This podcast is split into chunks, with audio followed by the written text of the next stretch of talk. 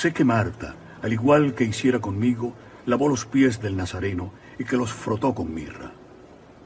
Jesús pernoctaría en la casa de Simón, un antiguo leproso, anciano incondicional del Maestro y viejo amigo de la familia de Lázaro, el cual había anunciado un gran banquete para el día siguiente, sábado, para agasajarlo convenientemente. Durante el resto de la jornada, el Maestro de Galilea recibió a infinidad de amigos y visitantes, departiendo con todos. Al anochecer, Jesús regresó a la casa de Lázaro. Allí, en compañía de sus íntimos y la familia del resucitado, repuso fuerzas, mostrándose de un humor excelente. Durante toda la tarde y durante la cena fue contagiosa su alegría, haciendo bromas y riendo por cualquier cosa.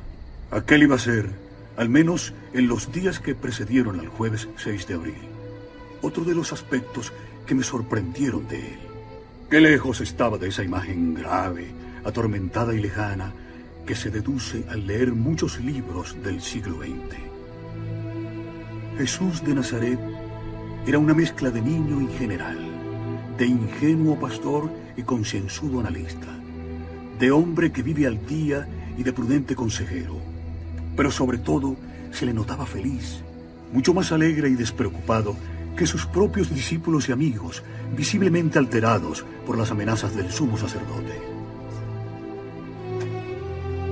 Durante la cena, Jesús, que presidía la mesa junto a Lázaro, se hizo cargo de una de las hogazas de pan y según su costumbre lo troceó y distribuyó entre los comensales. Apenas se había comenzado cuando de pronto el maestro se dirigió a uno de los hombres del grupo. Al llamarlo por su nombre, el corazón me dio un vuelco. Era Judas Iscariote. El discípulo se levantó lentamente y aproximándose al rabí, le entregó algo. Después regresó a su puesto. Permanecí como hipnotizado, contemplando a aquel individuo flaco y larguirucho de algo más de un metro setenta de estatura y cabeza pequeña. Su nariz aguileña destacaba sobre una piel pálida, casi macilenta, dándole el clásico perfil de pájaro que yo había estudiado en la clasificación tipológica de Ernest Kressmer, que coincidía plenamente con el temperamento esquizotímico de Judas, serio, introvertido, reservado, poco sociable y hasta esquinado. La verdad es que, conforme fui conociendo el carácter de este hombre, me percaté de que se trataba en realidad de un gran tímido que no había tenido oportunidad de desarrollar su inmenso caudal afectivo. Su cabello negro, fino y abundante, contrastaba con su rostro prácticamente imberbe. Sujeta por la cintura una agorá o faja oscura, una pequeña bolsa de cuero, había sido extraída de la misma. Al parecer, por lo que pude ir verificando, la mencionada faja servía sobre todo para guardar el dinero o pequeños objetos, amén de las armas. El rabí rogó a las hermanas de Lázaro que se aproximaran a él. La luz de una de las dos grandes lámparas o lucernas portátiles que habían sido colocadas sobre la mesa ponían al descubierto el atractivo perfil de María. Una espesa mata de pelo negro y cuidadosamente cargado le caía por la espalda casi hasta la cintura. Sobre la frente María, sujetando parte de los cabellos, lucía una cinta celeste que resaltaba sobre su cutis aceitunado. Tenía las facciones pequeñas y delicadas, propias de sus 16 o 17 años. Ni una sola vez había logrado hablar con ella, y no obstante, sus interminables ojos negros revelaban un corazón singularmente sensible.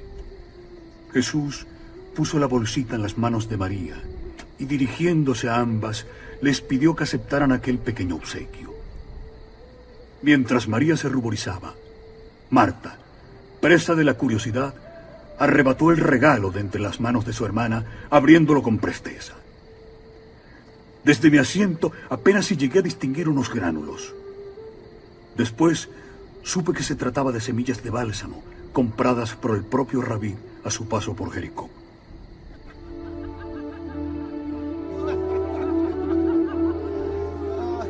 Ante el regocijo general, María, siempre en silencio, se aproximó a Jesús, estampándole dos sonoros besos en las mejillas. Poco a poco, el tono alegre de la comida fue decayendo por obra y gracia de algunos de los hombres de Cristo que estaban seriamente preocupados por la dirección que iban a tomar los próximos pasos de su maestro. No tardó en surgir el asunto de la orden de captura de Jesús por parte del sumo sacerdote y las medidas que debían adoptarse para salvaguardar la seguridad del rabí, en primer lugar, y del resto del grupo al mismo tiempo. Uno de los más fogosos y radicales era un discípulo de barba encanecida y bigote rasurado, prácticamente calvo y de ojos claros. Su cabeza redonda destacaba sobre un cuello grueso. Aquel hombre, de rostro acribillado por las arrugas, que quizá rondase los 40 o 45 años, no era partidario de la entrada en Jerusalén. Temía, lógicamente, por la vida del rabí y trató, por todos los medios a su alcance, de convencer al grupo de lo peligroso del empeño. Jesús asistió impasible y serio a toda la discusión sin pronunciar palabra. Hasta que en un momento álgido de la controversia, el maestro dejó oír su voz grave y dirigiéndose al apóstol de los ojos azules. Pedro, ¿es que aún no has comprendido que ningún profeta es recibido en su pueblo y que ningún médico cura a los que le conocen? Si la carne ha sido hecha a causa del espíritu, es una maravilla. Si el espíritu ha sido hecho a causa del cuerpo, es la maravilla de las maravillas. Mas yo me maravillo de esto. ¿Cómo esta gran riqueza se ha instalado en esta pobreza? Aquella noche y las siguientes, los discípulos, temerosos de todo y de todos, montaron guardia por parejas a las puertas de la casa de Simón el leproso. Tanto Judas Iscariote como Pedro, su hermano Andrés, Simón, llamado el Celotes, y los sorprendentes hermanos gemelos, Judas y Santiago de Alfeo, iban armados con unas espadas cortas, prácticamente idénticas a los gladius de los legionarios romanos. La conocida Gladius Hispanicus, o espada española, como la definió Polibio. Eran unas armas de 60 a 70 centímetros de longitud, de hoja ancha y doble filo, con una punta que las hacía temibles. Los discípulos de Jesús procuraban esconderlas bajo los mantos, generalmente en el costado derecho y dentro de una vaina de madera. Jesús no ignoraba que algunos de sus más cercanos seguidores llevaban armas. Sin embargo, salvo en el triste momento de su captura en la noche del jueves en la finca de Getsemaní, jamás les hizo mención o reproche alguno. Primero de abril, sábado. A diferencia de las restantes jornadas, aquel amanecer del sábado no fui despertado por el rumor de la molienda del grano. La aldea parecía dormida, extrañamente silenciosa. Los hebreos, amos, sirvientes e incluso sus animales de carga paralizaban prácticamente la vida a partir de lo que ellos denominaban la vigilia del sábado. Es decir, desde el crepúsculo del viernes. La ley prohibía todos los trabajos mayores, los grandes desplazamientos, hacer el amor, sacar agua de los pozos y hasta encender el fuego. Aquellas abrumadoras normas de origen religioso trastornaban por completo el ritmo diario de la vida social de los judíos. Lázaro y su familia, siguiendo el ejemplo de Jesús, adoptaban una postura mucho más liberal.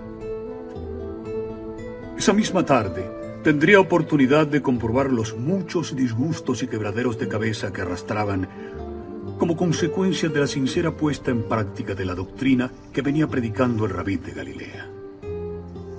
A pesar de todo, quedé francamente sorprendido al ver desde las primeras horas de la mañana un incesante gentío que procedente de Jerusalén y del campamento levantado junto a sus murallas, pretendía saludar a Lázaro y al hombre que había sido capaz de desafiar al gran Sanedrín. Según mis informaciones, uno de estos preceptos sabáticos especificaba que el hombre de la casa debía dar tres órdenes cuando comenzaba a oscurecer, es decir, en la tarde del viernes. ¿Habéis apartado el diezmo? ¿Habéis dispuesto el erú? Por último, el cabeza de familia debía ordenar que se prendiera la lámpara.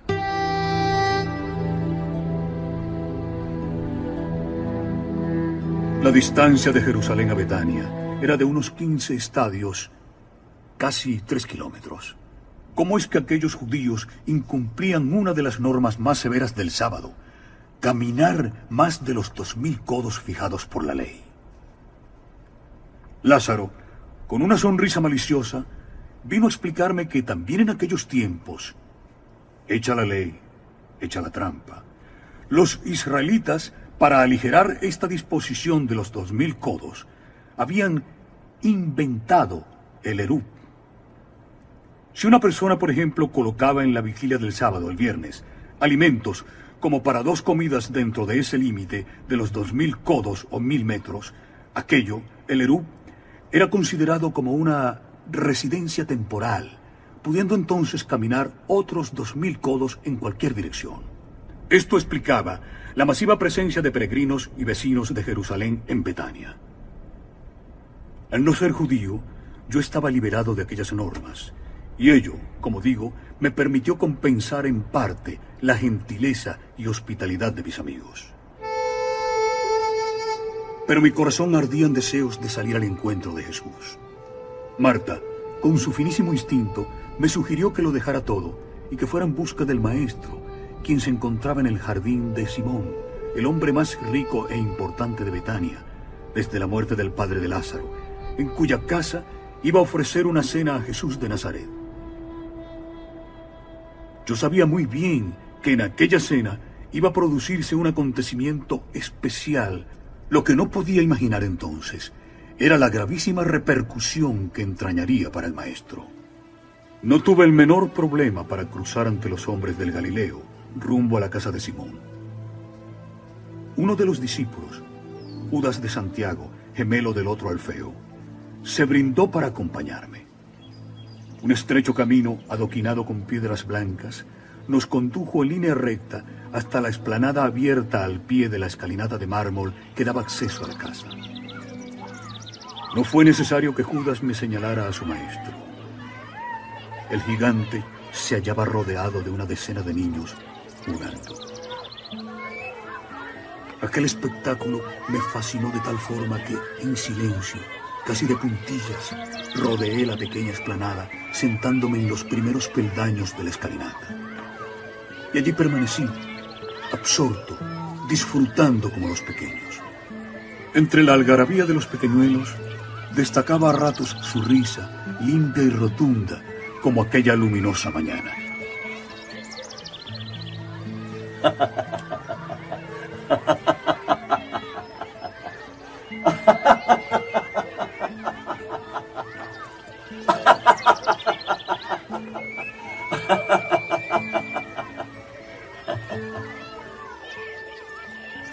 En verdad, lo que más me emocionó fue comprobar cómo aquel hombre, hecho y derecho, capaz de desafiar a los sumos sacerdotes o de resucitar a los muertos, saltaba, corría o caía por los suelos, entregado por completo a las exigencias de aquella gente menuda.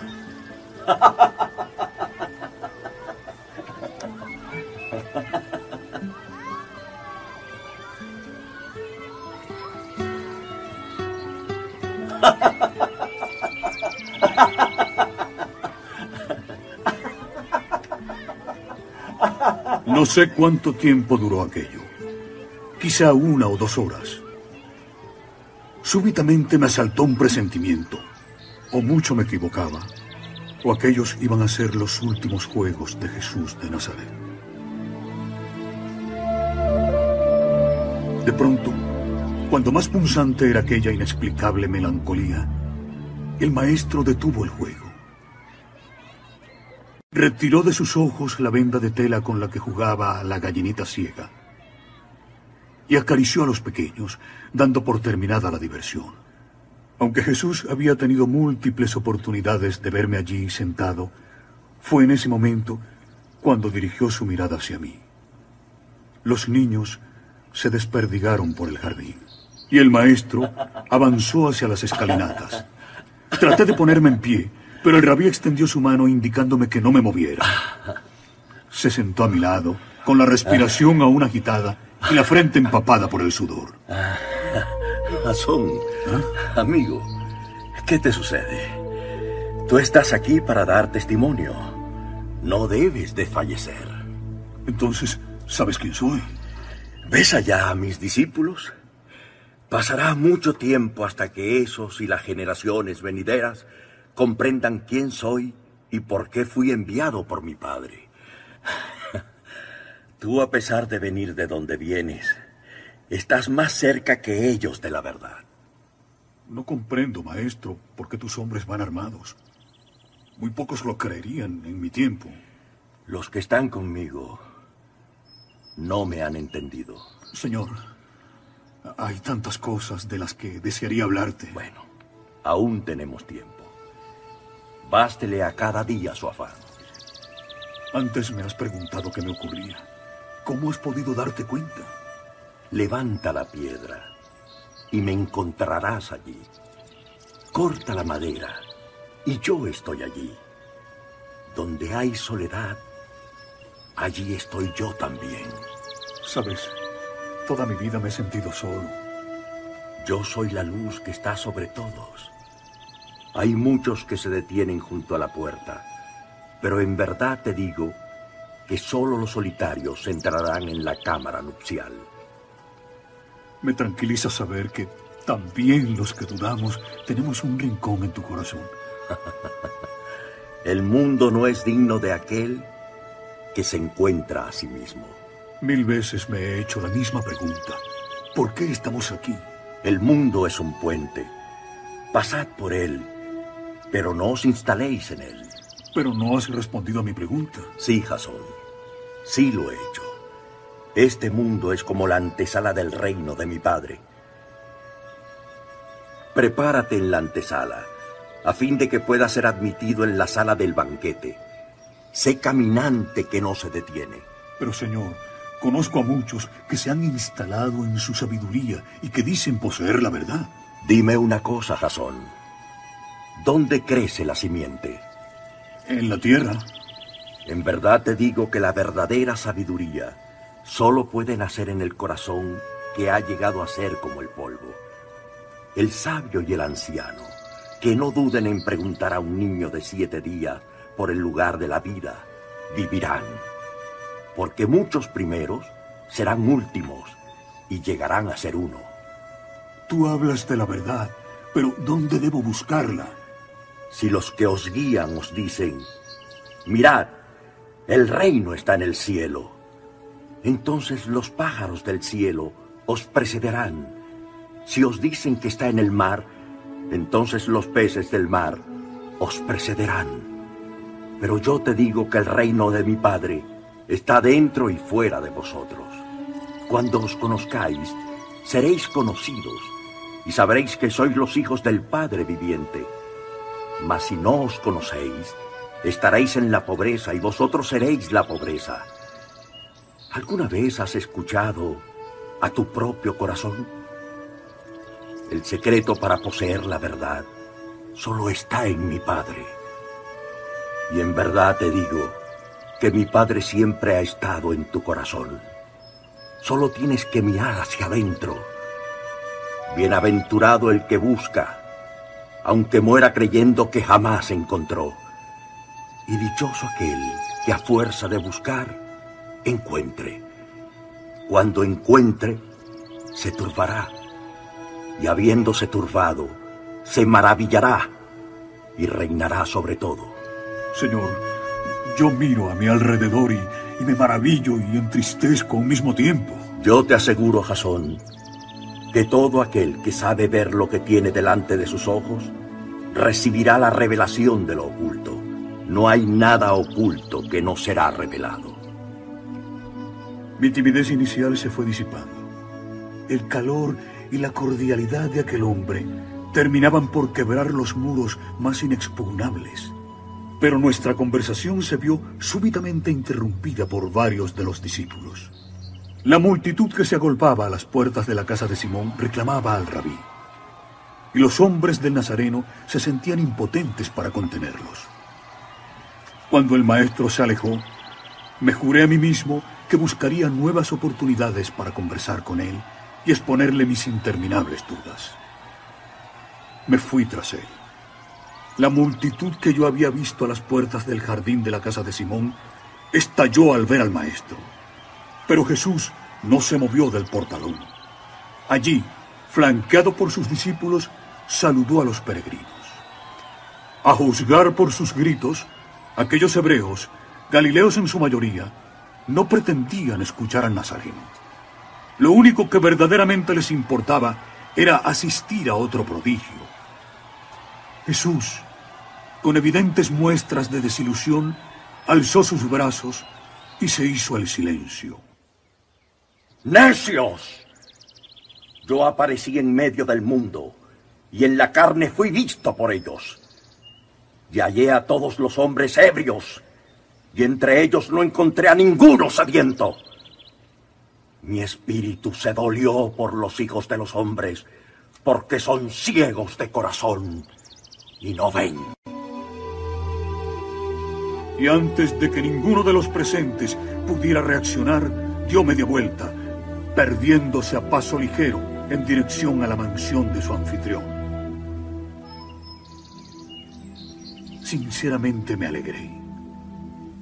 Aquella turba, sedienta de emociones y prodigios, no se merecía otra cosa. Poco a poco fui dándome cuenta de que las multitudes apenas se habían asimilado el mensaje de aquel hombre.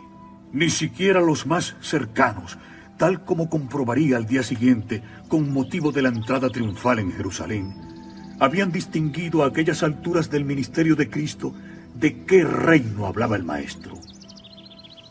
Empezaba a comprender el verdadero alcance de aquellas frases del rabí pronunciadas poco antes en las escalinatas. Los que están conmigo no me han entendido.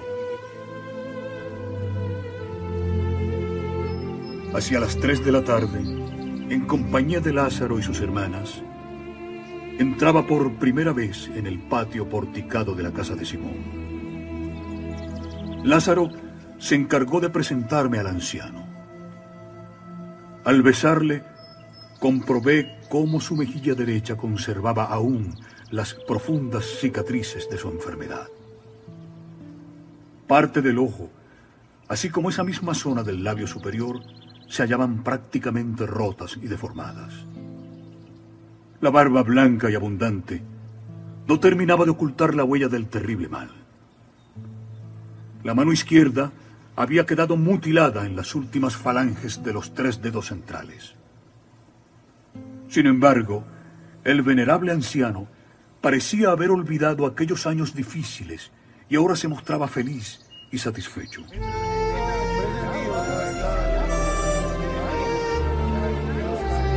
Aquella era una fiesta en la que ambas aldeas, Betania y Betfagé, rendían un sincero homenaje al maestro. Jesús, como invitado de honor, ocupaba el centro de la U. Por lo que pude apreciar, el rabí parecía haber olvidado el desagradable percance con la multitud que le había pedido un milagro y reía abiertamente, demostrando un humor envidiable. Sus hombres, en cambio, a pesar de haber prescindido de sus espadas, no reflejaban demasiada alegría. Les noté nerviosos y serios. Enseguida comprendí la razón. Entre los invitados se hallaban cuatro o cinco sacerdotes de una de las comunidades de fariseos, mortales enemigos del maestro. A las puertas permanecían algunos de los policías del templo, levitas en su mayoría, que habían acudido hasta Betania con la sospechosa misión de escoltar a los altos dignatarios del sacerdocio de Jerusalén. Lázaro me comentó por lo bajo. Hay cierta incertidumbre sobre los auténticos propósitos de estos fariseos. Era muy posible que siguiendo las órdenes de Caifás, este mismo atardecer, una vez finalizado el sábado, los hombres del Sanedrín podrían prender a Jesús. Pero aunque todo parecía transcurrir dentro de la más sana e intensa alegría, no iba a tardar en estallar el escándalo. Creo que todos, o casi todos los presentes, distraídos con la música y la agradable tertulia, tardamos algunos minutos en reparar en aquella doncella que, salida sigilosamente del corro de las mujeres, se había arrodillado a espaldas de Jesús. Era María. Un latigazo interno me puso sobre aviso. Estaba a punto de asistir a la escena de la unción. Sin poder remediarlo, me incorporé y ante el desconcierto de Lázaro, me deslicé por detrás de la mesa hasta situarme en una de las esquinas de la U, a pocos metros de los invitados de.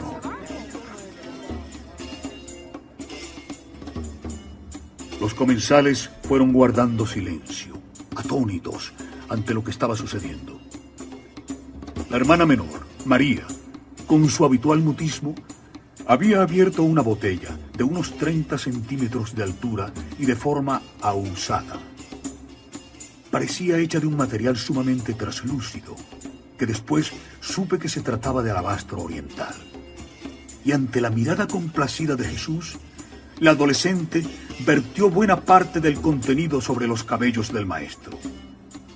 Un líquido color coñac fue impregnando lenta y dulcemente el pelo acastañado del rabí, mientras un penetrante aroma fue llenando el recinto. María cerró el recipiente y tras depositarlo entre sus piernas, procedió a extender el perfume entre los sedosos cabellos del Galileo.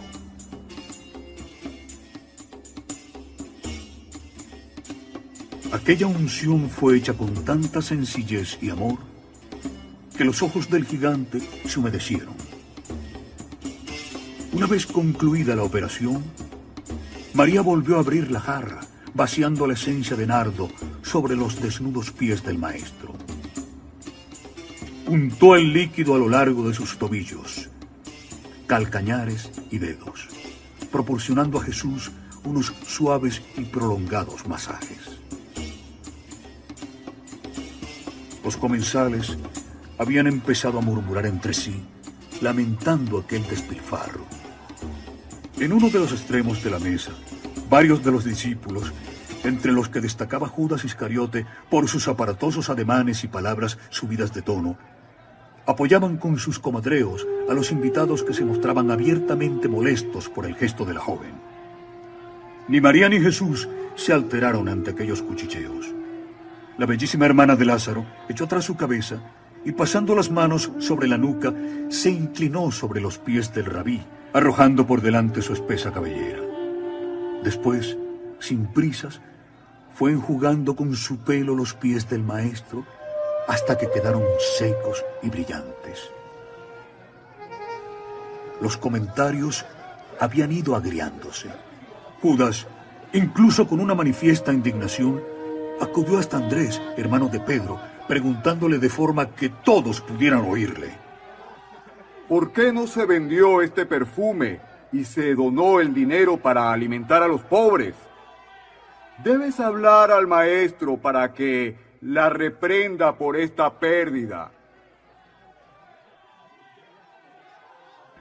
María, asustada por el cariz que habían tomado los acontecimientos, intentó levantarse, pero Jesús la detuvo y poniendo su mano izquierda sobre la cabeza de la joven, se dirigió a los asistentes con voz reposada pero firme. Dejadle en paz todos vosotros. ¿Por qué le molestáis por esto si ella ha hecho lo que le salía del corazón?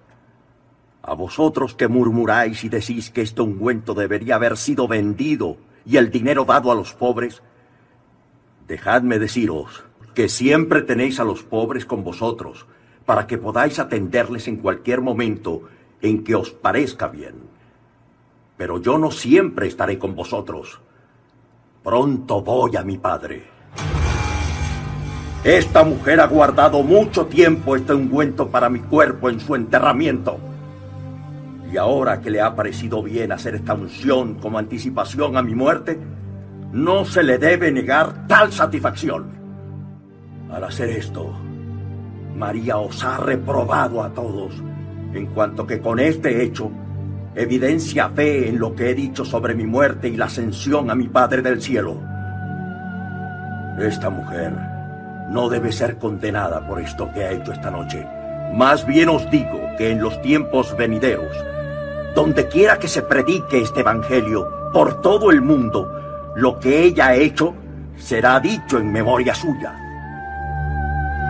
María desapareció del patio y me retiré a mi lugar. Lázaro parecía entristecido. Tanto él como Marta sabían que su hermana había ahorrado durante mucho tiempo para comprar aquel costoso perfume.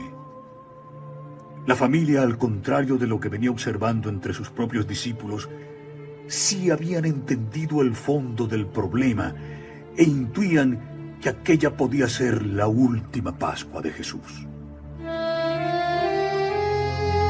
Judas Iscariote había caído en un impenetrable silencio. Sus ojos me asustaron. Destilaban un odio sordo y contenido.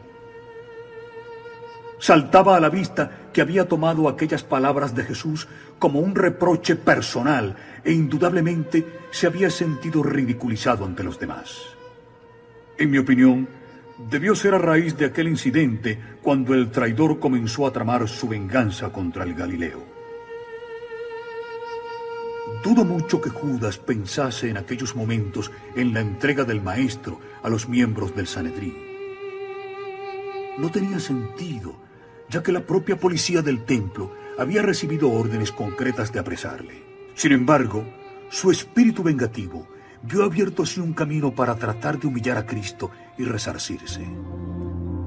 Según acerté a entender, una de las normas establecía que una mujer no podía salir de su casa con una aguja que tuviera agujero, es decir, apta para coser, ni con un anillo que tuviera sello, ni con un gorro en forma de caracol, ni con un frasco de perfume. Si infringía este código, estaba obligada a pagar y ofrecer un sacrificio en compensación por su pecado. Jesús observó divertido a los sacerdotes. Decidme, ¿de dónde venís? De Jerusalén. ¿Y cómo es posible que condenéis a una mujer que ha caminado menos de un estadio, habiendo recorrido vosotros más de quince?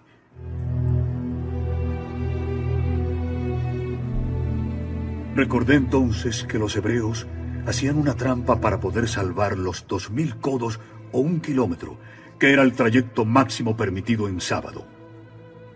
Jesús sabía que aunque el pueblo sencillo ponía en práctica el erup, los santos o separados presumían públicamente de su extrema pureza, no dudando en cambio en infringir estas leyes cuando estaba en juego una buena comilona.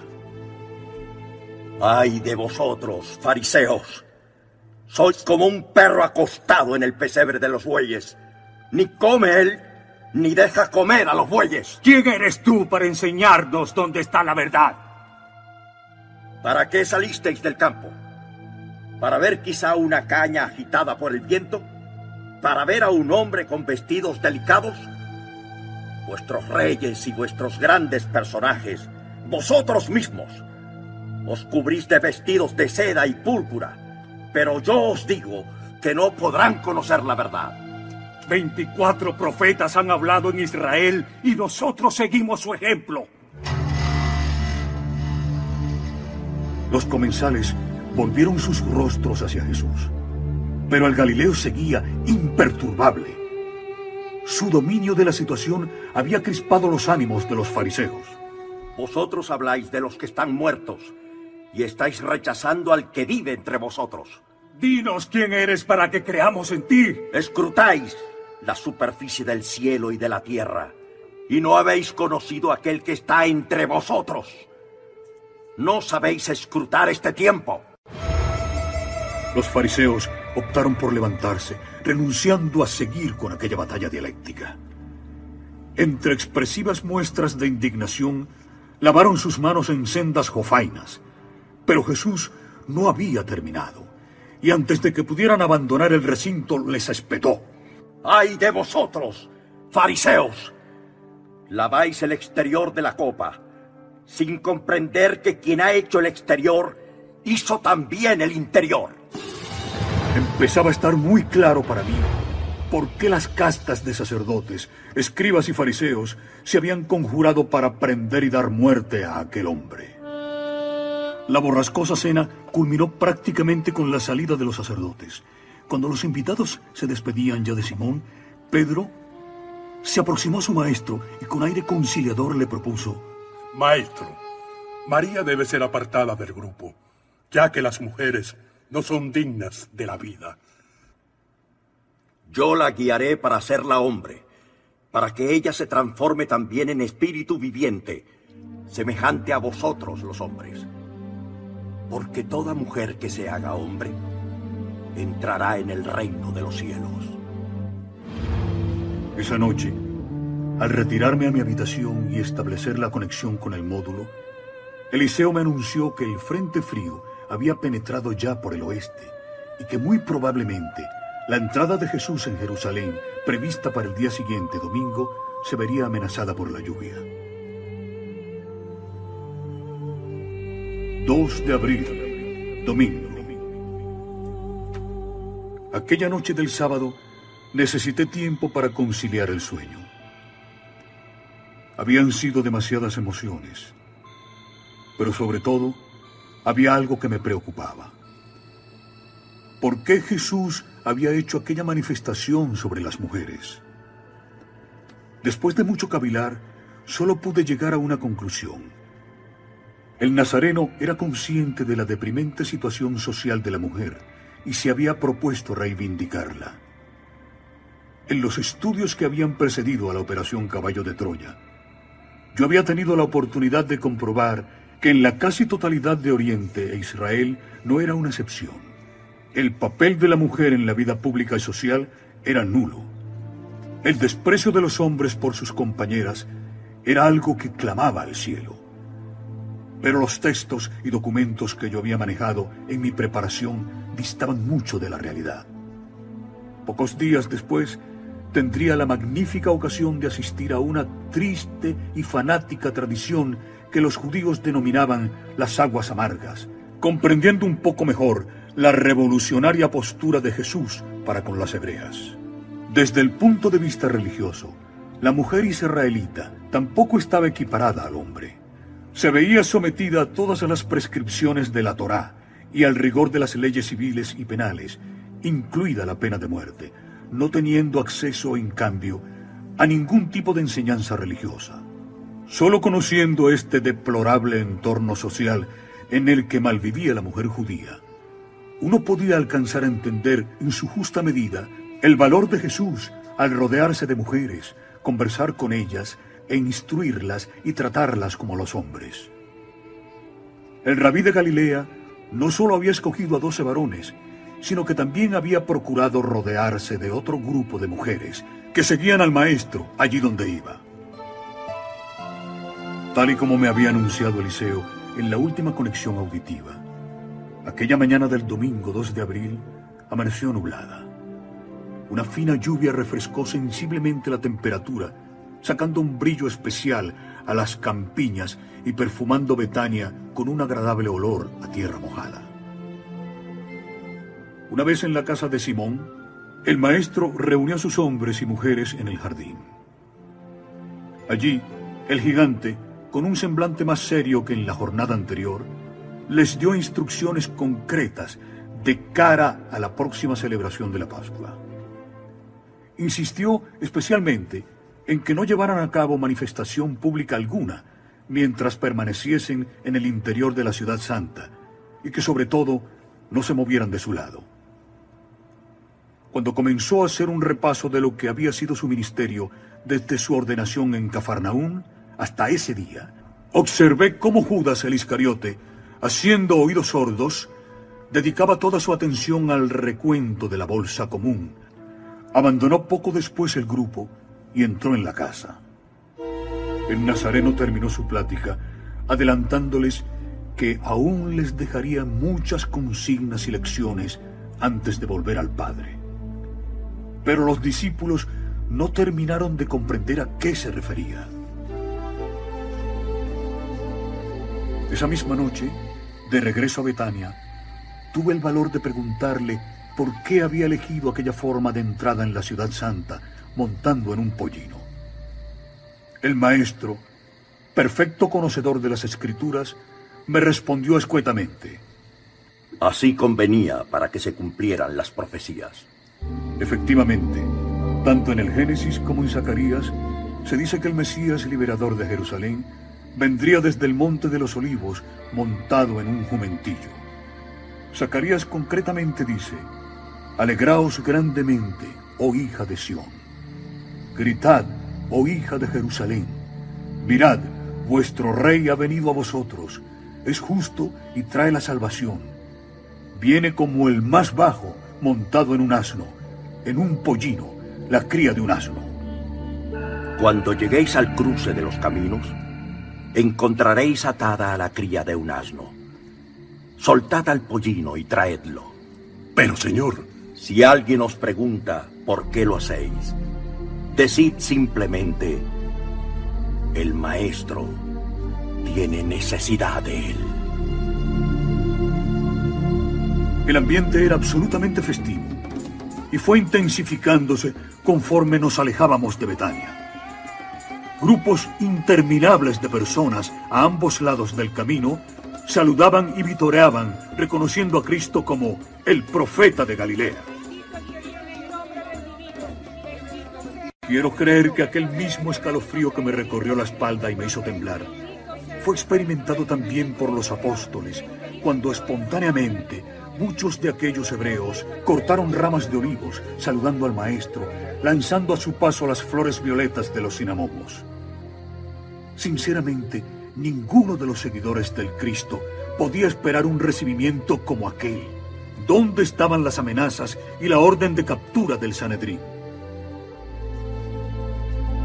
Cuando todo hacía suponer que la comitiva seguiría por el camino habitual, Jesús y los doce giraron a la derecha, iniciando el ascenso de la ladera oriental del Olivete.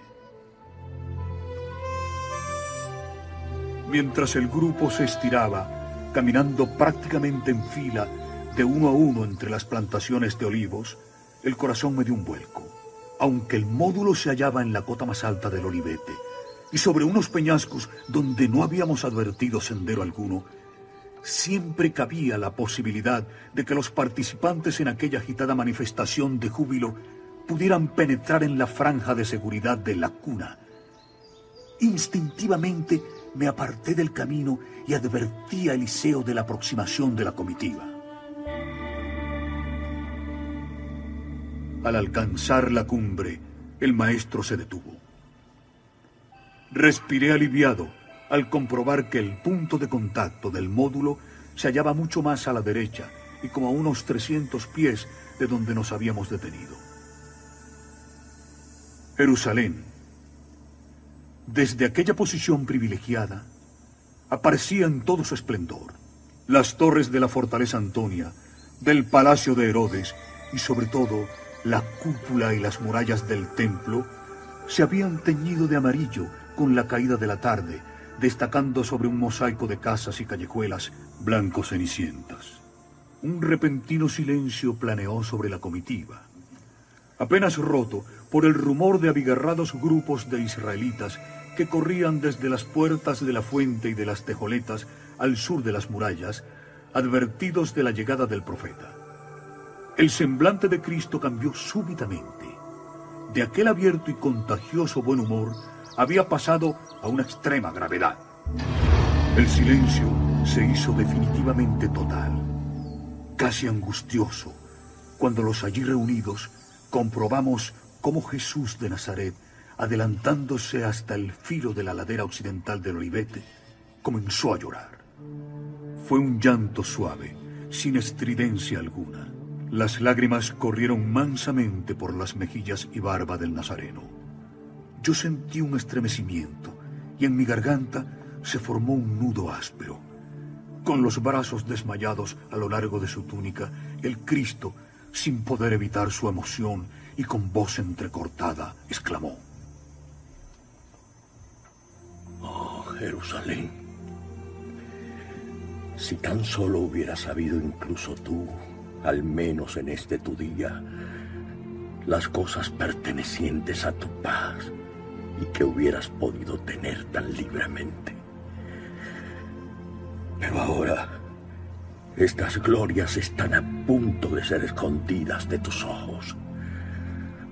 Tú estás a punto de rechazar al Hijo de la Paz y volver la espalda al Evangelio de Salvación. Pronto vendrán los días en que tus enemigos harán una trinchera a tu alrededor y te asediarán por todas partes. Te destruirán completamente hasta tal punto que no quedará piedra sobre piedra. Y todo esto acontecerá porque no conocías el tiempo de tu divina visita. Estás a punto de rechazar el regalo de Dios y todos los hombres te rechazarán. Obviamente, ninguno de los que escucharon aquellas frases podía intuir siquiera el trágico fin que acababa de profetizar el rabí. Treinta y tres años más tarde, desde el 66 al 70, el general romano Tito Flavio Vespasiano primero caería sobre Israel con tres legiones escogidas y numerosas tropas auxiliares del norte. Su hijo Tito remataría la destrucción del templo y de buena parte de Jerusalén en medio de un baño de sangre. En septiembre, tal y como había advertido Jesús, no quedaba piedra sobre piedra de la que había sido la ciudad ombligo del mundo. Las lágrimas y los lamentos del Nazareno estaban más que justificados. La riada de gente que habíamos visto desde la cima subía ya por la ladera, arreciando en sus vítores. Jesús, fuertemente escoltado por sus hombres, correspondía a aquellas manifestaciones de afecto, avanzando cada vez con mayores dificultades. El gentío que salía a raudales por las murallas de Jerusalén no se contentaba solo con aclamarle a ambas orillas del camino. Muchos de ellos, especialmente los niños y adolescentes, se arremolinaban en torno al borriquillo, obligando a los discípulos a abrir paso entre empujones y gritos. Era el delirio. Alzando sus voces por encima del tumulto, los sacerdotes le gritaron a Jesús. Maestro, deberías reprender a tus discípulos y exhortarles a que se comporten con más decoro. Es conveniente que estos niños acojan al Hijo de la Paz, a quien los sacerdotes principales han rechazado. Sería inútil hacerles callar. Si lo hiciera, en su lugar podrían hablar las piedras del camino.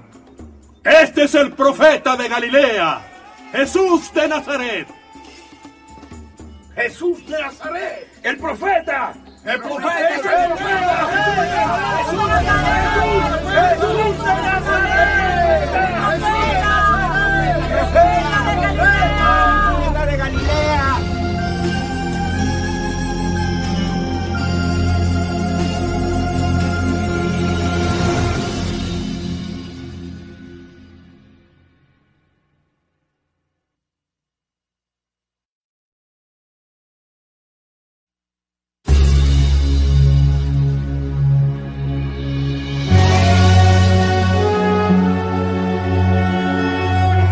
eso de las tres y media o cuatro de la tarde, llegamos al sur del gran recinto del templo. Jesús descendió definitivamente del jumento, pidiendo a los gemelos Alfeo que regresaran a Betfagé y devolvieran el animal a su dueño. Atraídos por el incesante griterío de los judíos, algunos de los miembros del Sanedrín se asomaron por entre los altos arcos, contemplando atónitos cómo la multitud solicitaba a gritos que Jesús hablase y que fuese proclamado rey. En el ánimo general, incluyendo a los más íntimos del Nazareno, flotaba la creencia de que aquel era el libertador esperado. Haciendo caso omiso de las sugerencias de sus propios discípulos, que le suplicaban que se dirigiera a la muchedumbre, con su peculiar paso rápido, entró a la gran explanada del templo por la llamada puerta doble. Los diez apóstoles y las mujeres, a regañadientes y malhumorados, siguieron al maestro hasta el interior del recinto. Yo permanecí unos instantes al pie del imponente muro sur del templo, observando cómo parte de los que le habían venido aclamando a Jesús se dispersaba, mientras otros cientos se decidían por acompañarlo.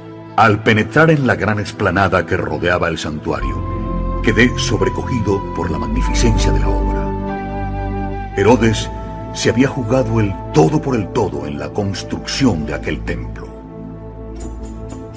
El patio de los gentiles, en especial toda la zona próxima a las columnatas del llamado pórtico regio, presentaba un movimiento inusitado. Se encontraba atestada de tenderetes, mesas y jaulas con palomas. En su mayoría se trataba de intermediarios que comerciaban con los animales que debían ser sacrificados en la Pascua. Y en mitad de aquel mercado al aire libre, pude distinguir también una larga hilera de mesas de los llamados campistas griegos y fenicios en su mayoría, que se dedicaban al cambio de monedas. Al contemplar al rabí de Galilea, rodeado de sus amigos, departiendo pacíficamente con aquellos cientos de mercaderes me asaltó una inquietante duda. ¿Cómo podía mostrarse Jesús tan tranquilo y natural con aquellos campistas e intermediarios? Cuando el Evangelio afirma que en una de sus múltiples visitas al templo la emprendió a latigazos con ellos. Un grupo de griegos que había llegado en aquellos días a Jerusalén expusieron su deseo de conocer al Maestro. Jesús no había salido aún del templo y el discípulo fue a consultar al apóstol que, hasta después de la resurrección del Galileo, ostentaría la autoridad moral del grupo. Andrés, el hermano de Pedro. Este pescador me había llamado la atención desde un primer momento por su seriedad. Casi siempre aparecía silencioso, como preocupado y distante. Quizá esa introversión se debiera a su cultura rudimentaria o a su acentuada timidez de cabeza pequeña y cabello fino y abundante, a diferencia de Pedro, que sufría una extrema calvicie. Aparecía siempre pulcramente afeitado. Es de suponer que fuera algo mayor que Pedro. Andrés escuchó la petición de su compañero y tras observar al grupo de griegos, regresó al interior del santuario. Al poco aparecía Jesús, quien gustosamente departió con aquellos gentiles. Algunos de los griegos sabían del misterioso anuncio del rabí sobre su muerte y le interrogaron sobre ello. Jesús les respondió, En verdad os digo que si el grano de trigo arrojado a la tierra no muere, se queda solo. Pero si muere, produce mucho fruto. Es que es preciso morir para vivir. Quien ama su vida la pierde quien la odia en este mundo, la conservará para la vida eterna. ¿Y qué nos ocurrirá a nosotros si te seguimos? El que se acerca a mí se acerca al fuego. Quien se aleja de mí se aleja de la vida. Yo sí puedo daros lo que ningún ojo vio, lo que ningún oído escuchó, lo que ninguna mano tocó lo que nunca ha entrado en el corazón del hombre. Si alguno de vosotros quiere servirme, que me siga. Donde yo esté, allí estará también mi servidor. Si alguien me sirve, mi Padre lo honrará. Pero los griegos no parecían muy dispuestos a ponerse a las órdenes del rabí y terminaron por alejarse. Jesús sin poder disimular su tristeza, comentó entre sus discípulos. Ahora mi alma está turbada. ¿Qué diré? Padre, líbrame de esta hora. Pero para esto he venido a esta hora. Padre, glorifica tu nombre.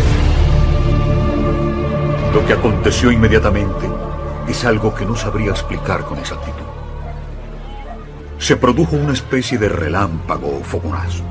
De no haber sido por la potente y metálica voz que se dejó oír a continuación, yo lo habría atribuido a una posible chispa eléctrica, tan comunes en este tipo de nubes tormentosas. Pero como digo, casi al unísono de aquel fogonazo, los cientos de personas que permanecíamos en la gran explanada pudimos escuchar una voz que en arameo decía, Ya he glorificado y glorificaré de nuevo. La multitud, los discípulos y yo mismo quedamos sobrecogidos. Al fin la gente comenzó a reaccionar y la mayoría trató de tranquilizarse, asegurando que aquello solo había sido un trueno. Pero todos, en el fondo de nuestros corazones, sabíamos que un trueno no habla. Los hebreos volvieron a agolparse en torno al maestro y éste les anunció. Esta voz ha venido no por mí, sino por vosotros. Ahora es el juicio de este mundo. Ahora va a ser expulsado el príncipe de este mundo. Y yo, levantado de la tierra, atraeré a todos los hombres hacia mí. Aquella turba no entendió una sola palabra. Los propios discípulos se miraban entre sí como diciendo, ¿de qué está hablando? Algunos de los sacerdotes que habían salido del santuario, al escuchar aquella enigmática voz, le replicaron, Sabemos por la ley que el Mesías vivirá siempre. Todavía un poco más de tiempo estará la luz entre vosotros. Caminad mientras tenéis la luz y que no os sorprenda la oscuridad. El que camina en la oscuridad no sabe a dónde va. Mientras tenéis la luz, creed en la luz para que seáis hijos de la luz. Nosotros los sacerdotes somos quienes tenemos la potestad de enseñar la luz y la verdad a estos. ¡Ciegos! ¡Ciegos! Veis la mota en el ojo de vuestro hermano, pero no veis la viga en el vuestro. Cuando hayáis logrado quitar la viga de vuestro ojo, entonces veréis con claridad y podréis quitar la mota del ojo de estos. Jesús entonces cruzó las murallas del templo, seguido por sus más allegados. La noche no tardaría en caer, y el maestro, tal y como tenía por costumbre, cruzó el barrio viejo de Jerusalén en dirección a la puerta de la fuente, con el fin de descansar en Betania. Durante la entrada triunfal del Nazareno en la ciudad, la aglomeración había sido tal que francamente apenas si tuve oportunidad de fijarme en las calles y edificaciones. Ahora en cambio fue distinto. Jerusalén se dividía entonces en dos grandes núcleos. Estas dos arterias comerciales estaban unidas por un enjambre de calles transversales que constituían un laberinto. Pero el grupo, encabezado siempre por Jesús, evitó aquellas incómodas y oscuras callejuelas, dirigiendo sus pasos por una de las calzadas más anchas de esta parte baja de Jerusalén. Las antorchas y lucernas, estratégicamente situadas sobre los muros de las casas, empezaban ya a alumbrar la noche de la ciudad santa. Aquello, en definitiva, constituía un espectáculo único en el que los pregones de las mercancías, gritos infantiles, risas y el aroma de las frituras terminaban por envolverle a uno, cautivándole. Creo que no me percaté bien del desconcierto general de los discípulos de Cristo, hasta haber caminado algo más de un kilómetro rumbo a Betania. El maestro, silencioso, encabezaba el grupo, tirando de los diez con sus características ancadas. ninguno abrió la boca en todo el trayecto. Aquellos galileos parecían confusos, deprimidos y hasta malhumorados. Pronto deduje cuál era la razón. Después de la apoteósica e inesperada recepción tributada al Maestro, 105 apóstoles no habían comprendido por qué Jesús no había aprovechado aquella magnífica oportunidad para proclamarse rey e instalar definitivamente su reino en Judea. Andrés, preocupado por su responsabilidad como jefe del grupo, era quizá el que menos valoraba aquel estallido popular en torno al maestro. Simón Pedro fue posiblemente uno de los más afectados por la manifestación popular. Y más que por el excitante recibimiento, por el incomprensible hecho de que el maestro no se hubiera dirigido a la multitud, o cuando menos, que les hubiera permitido hacerlo a ellos. Sin embargo, su pasión por Cristo era tal que supo encajar el extraño comportamiento del Nazareno sin el menor reproche o signo de disgusto. Juan Cebedeo había sido el único que había intuido las intenciones de Jesús. Su juventud y ciego amor por el Nazareno le impedían además sospechar o imaginar siquiera que el maestro se hubiera equivocado. Felipe se unió a los sentimientos de Pedro. Mateo, hombre cauto, quedó maravillado ante aquel estallido multicolor en torno al rabí. Tomás caminaba aturdido. Otro de los grandes confundidos por aquel acontecimiento fue Simón el Celotes. Con los gemelos alfeos no existió problema alguno. Para ellos, despreocupados y bromistas, fue un día perfecto. En cuanto a Judas Iscariote, nunca llegué a saber con exactitud cuáles fueron sus verdaderos sentimientos. No creo equivocarme si deduzco que Judas estuvo a punto de abandonar allí al grupo. Pero posiblemente le frenó el hecho de ser el administrador de los bienes. O sea, una permanente posibilidad de disponer de dinero, y Judas sentía una especial inclinación por el oro. Quizá uno de los momentos más dramáticos para el vengativo Judas fue poco antes de llegar a las murallas de Jerusalén. De pronto, un saduceo, amigo de la familia de Jesús, se acercó a él y dándole una palmadita en la espalda le dijo, ¿Por qué ese aspecto de desconcierto, mi querido amigo? Anímate y únete a nosotros mientras aclamamos a este Jesús de Nazaret, el rey de los judíos, mientras entra por las puertas de la ciudad a lomos de un burro. Aquella burla debió herirle en lo más profundo. Judas no podía soportar aquel sentimiento de vergüenza. Esa pudo ser otra razón de peso para acelerar su plan de venganza contra el maestro. El apóstol tenía tan incrustado el sentido del ridículo que allí mismo se convirtió en un desertor. Salvo muy contadas excepciones, los discípulos de Cristo demostraron en aquel histórico acontecimiento, a pesar de sus tres largos años de aprendizaje y convivencia con el Mesías, que no habían entendido nada de nada. Comprendí y respeté el duro silencio de Jesús a la cabeza de aquellos hombres hundidos y perplejos. Se hallaba a un paso de la muerte y ninguno parecía captar su mensaje. 3 de abril, lunes. Fueron muy pocos, según mis noticias, los discípulos que lograron conciliar el sueño en aquella noche del domingo al lunes 3 de abril. Salvo los gemelos, el resto permaneció rumiando sus pensamientos. Aquellos galileos se hallaban tan fuera de sí que ni siquiera establecieron los habituales turnos de guardia a las puertas de la casa de Simón, donde se alojaban Jesús, Pedro y Juan. Al despedirse, cada uno siguió en silencio hacia sus respectivos refugios. El rabí tampoco despegó los labios. Durante el frugal refrigerio, había ido explicando al resucitado y a sus hermanas el espléndido acontecimiento que habíamos vivido pocas horas antes.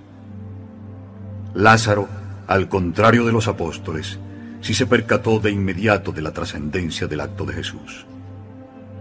Sin olvidar la simbología, aquella multitud no había hecho otra cosa que proteger al rabí de las garras del Sanedrín. Al comprobar que Jesús de Nazaret se ofrecía gustosamente al diálogo, aproveché la ocasión y le pregunté su opinión sobre aquella tarde.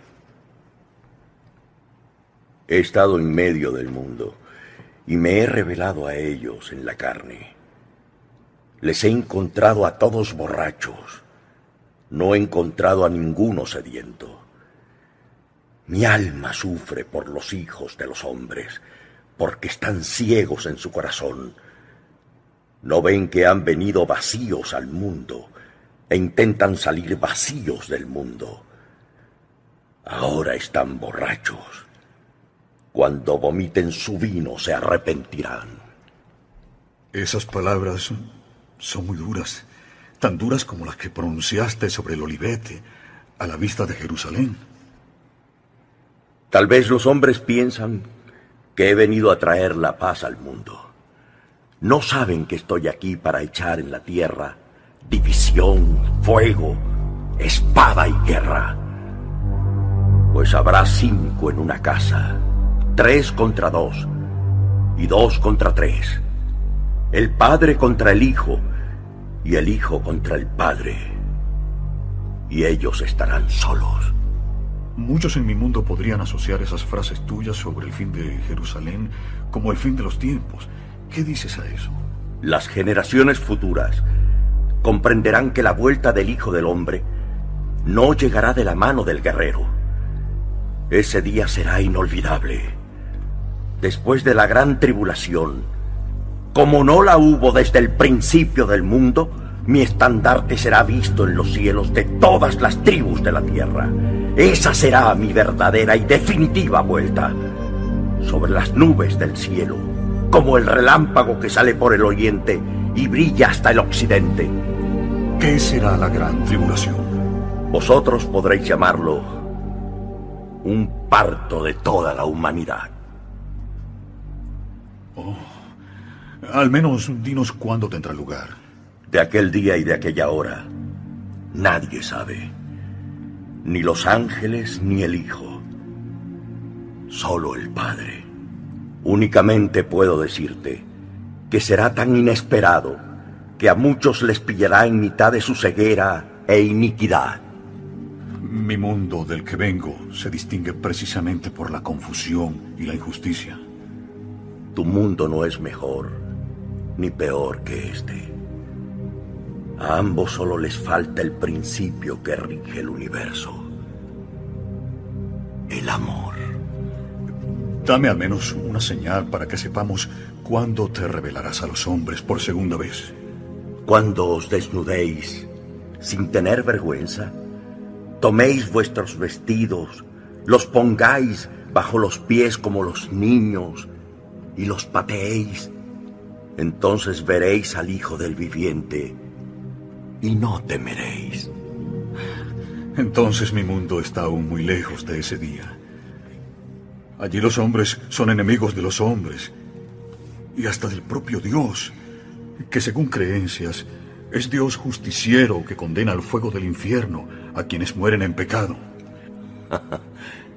Estáis entonces equivocados. Dios no tiene enemigos.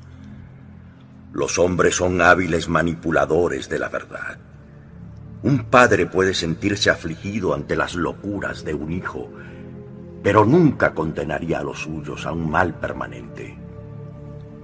El infierno, tal como creen en tu mundo, significaría que una parte de la creación se le ha ido de las manos al Padre.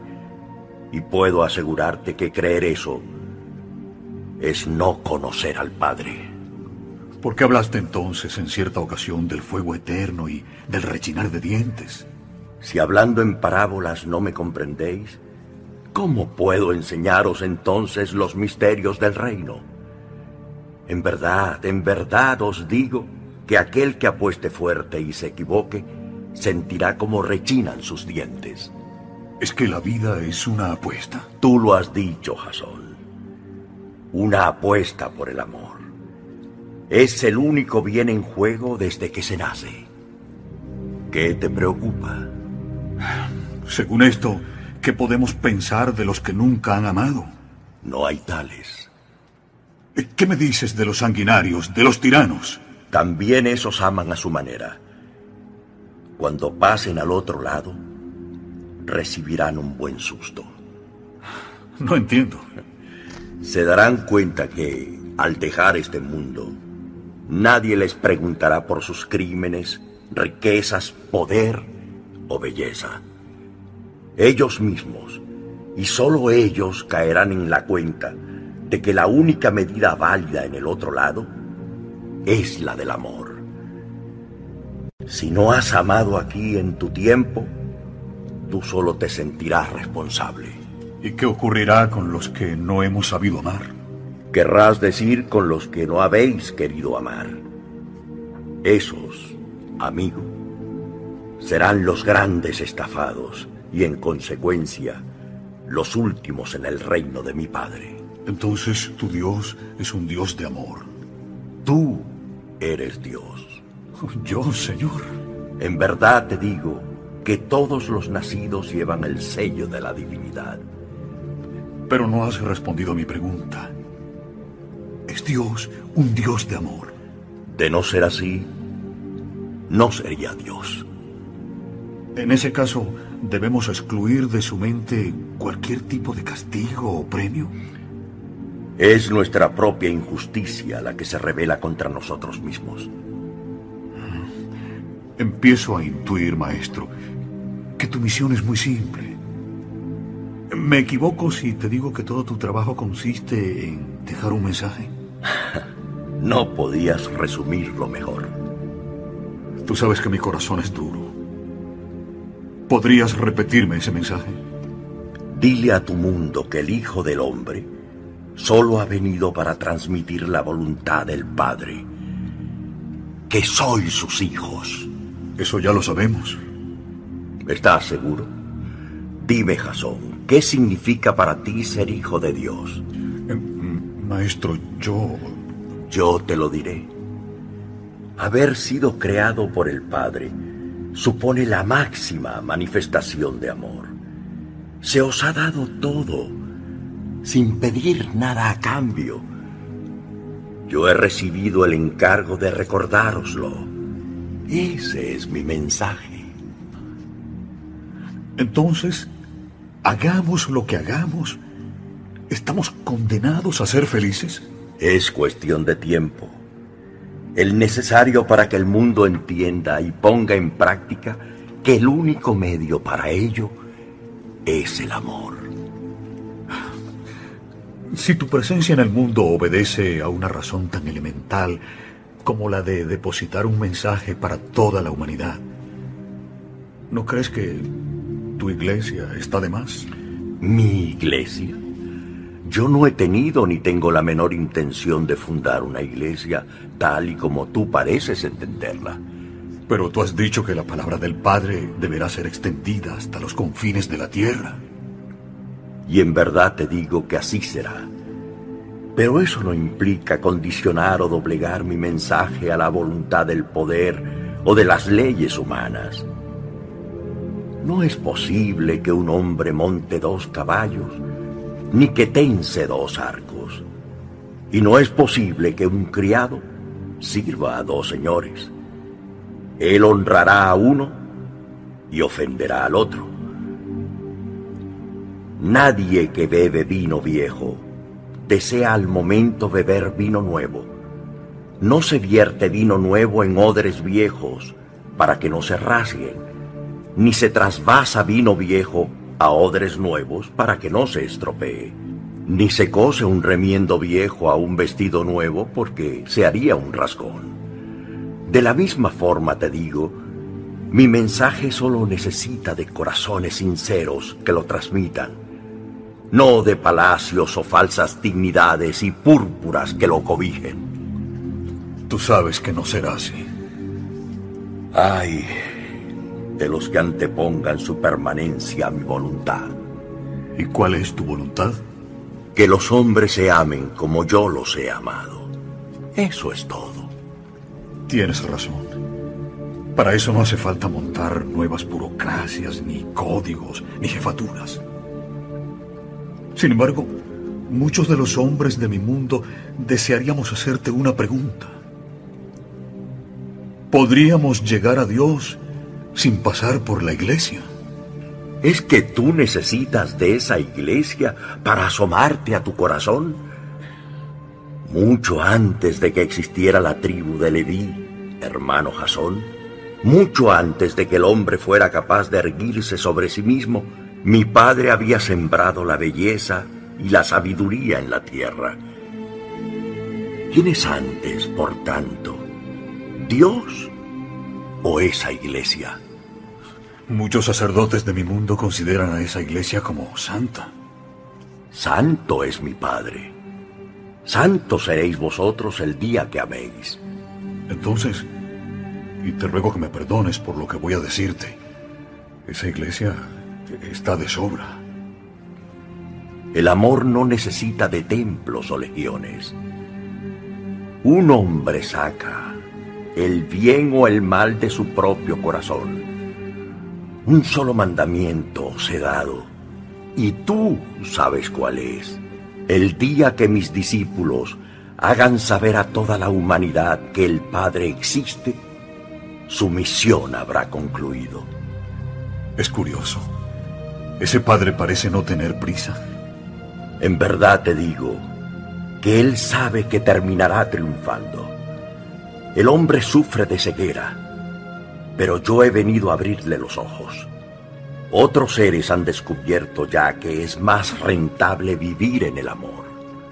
¿Qué ocurre entonces con nosotros? ¿Por qué no terminamos de encontrar esa paz? Yo he dicho que a los tibios los vomitaré de mi boca, pero no trates de consumir a tus hermanos en la molicie o en la prisa. Deja que cada espíritu encuentre el camino. Él mismo, al final, será su juez y defensor. Entonces, todo eso del juicio final... ¿Por qué os preocupa tanto el final si ni siquiera conocéis el principio? Ya te he dicho que al otro lado os espera la sorpresa. Tengo la impresión de que tú resultarías excesivamente liberal para las iglesias de mi mundo. Dios es tan liberal como tú dices, que permite incluso que te equivoques. Hay de aquellos que se arroguen el papel de salvadores, respondiendo al error con el error y a la maldad con la maldad. Hay de aquellos que monopolicen a Dios. Dios. Tú siempre estás hablando de Dios. ¿Podrías explicarme quién o qué es? Dudo que exista muro, corazón o distancia que no pudiera ser alcanzado por semejante fuerza. ¿Puedes tú explicarles a estos de dónde vienes y cómo?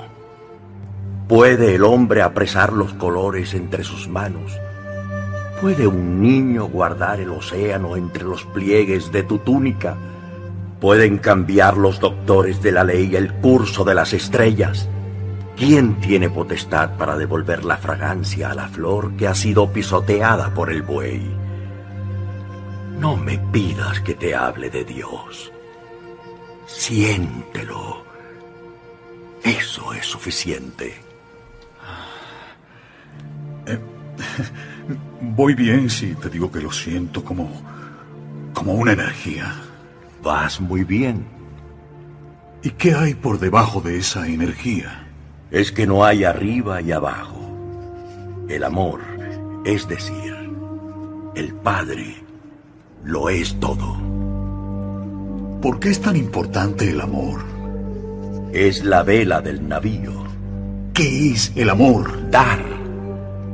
Dar. ¿Pero qué? Dar. Desde una mirada hasta tu vida.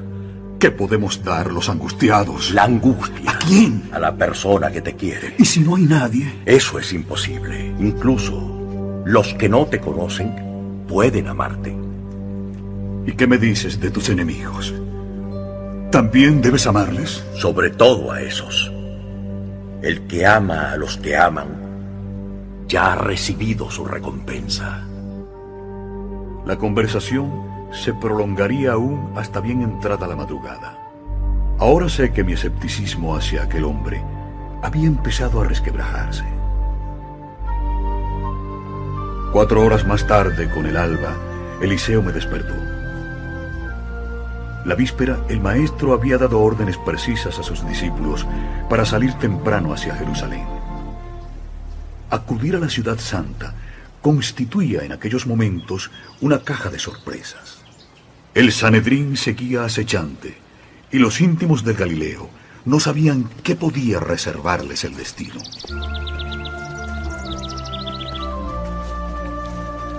Hacia las ocho de la mañana nos pusimos en camino. Jesús, como siempre, marchaba a la cabeza. Mientras ascendíamos por la ladera del Olivete, traté de sonsacar a los discípulos. Qué distinta fue aquella caminata. La alegría y entusiasmo del domingo anterior se habían transformado en temor, expectación y confusionismo. Había un pensamiento común en aquellos hombres. ¿Qué debían hacer? ¿Seguir con el maestro o renunciar y retirarse? Pero ninguno tenía el valor suficiente como para enfrentarse a Jesús y exponerle sus inquietudes. A eso de las nueve, el grupo entraba en Jerusalén. A juzgar por el trasiego de peatones, el número de peregrinos había aumentado considerablemente. El maestro, sin pérdida de tiempo, se encaminó hacia el templo. En este ambiente, entre gritos, discusiones, regateos y el incesante ir y venir de cientos de hebreos, el nazareno, tal y como tenía por costumbre, se dispuso aquella mañana del lunes 3 de abril a dirigir su palabra a los numerosos creyentes y seguidores que habían ido congregándose junto a los puestos de los vendedores y campistas. El maestro inició su predicación, pero al poco, su potente voz se vio sofocada por dos hechos que iban a precipitar los acontecimientos. En una de las mesas de cambio, muy próxima a la escalinata sobre la que se había sentado el rabí, un judío de Alejandría comenzó a discutir acaloradamente con el responsable del cambio. El peregrino, con razón, protestaba por la abusiva comisión que pretendía cobrarle el cambista. En eso, mientras el nazareno esperaba impasible, un tercer suceso vino a provocar la chispa final.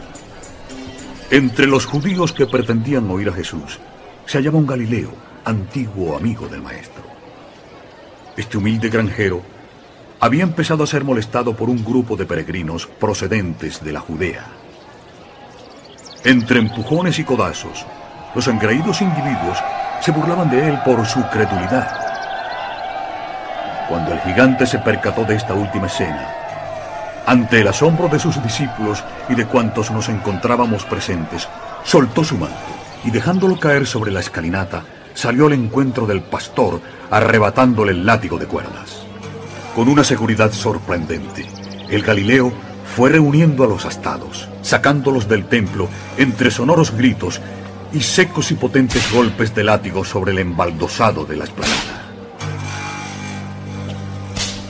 Una vez concluida la operación de limpieza, Jesús de Nazaret, en silencio, se abrió paso majestuosamente entre la multitud, dirigiéndose a grandes zancadas y con el látigo en la mano izquierda hacia los corrales situados al otro lado del atrio de los gentiles, al pie de la fortaleza Antonia. Aquello era nuevo para mí y corrí tras él. El maestro, con una frialdad que me dejó sin habla, fue abriendo uno tras otro todos los portalones, animando a los bueyes, machos cabríos y corderos a salir de sus recintos. En un instante, cientos de animales irrumpieron en el atrio. Y el rabí, con la misma decisión y destreza con que había sacado del templo a la primera manada, dirigió a aquellos asustados animales en dirección a las mesas y puestos de venta de los cambistas. Como era de suponer, la estampida provocó el pánico de los hebreos, que en su atropellada huida hacia los pórticos de salida derribaron un sinfín de tenderetes.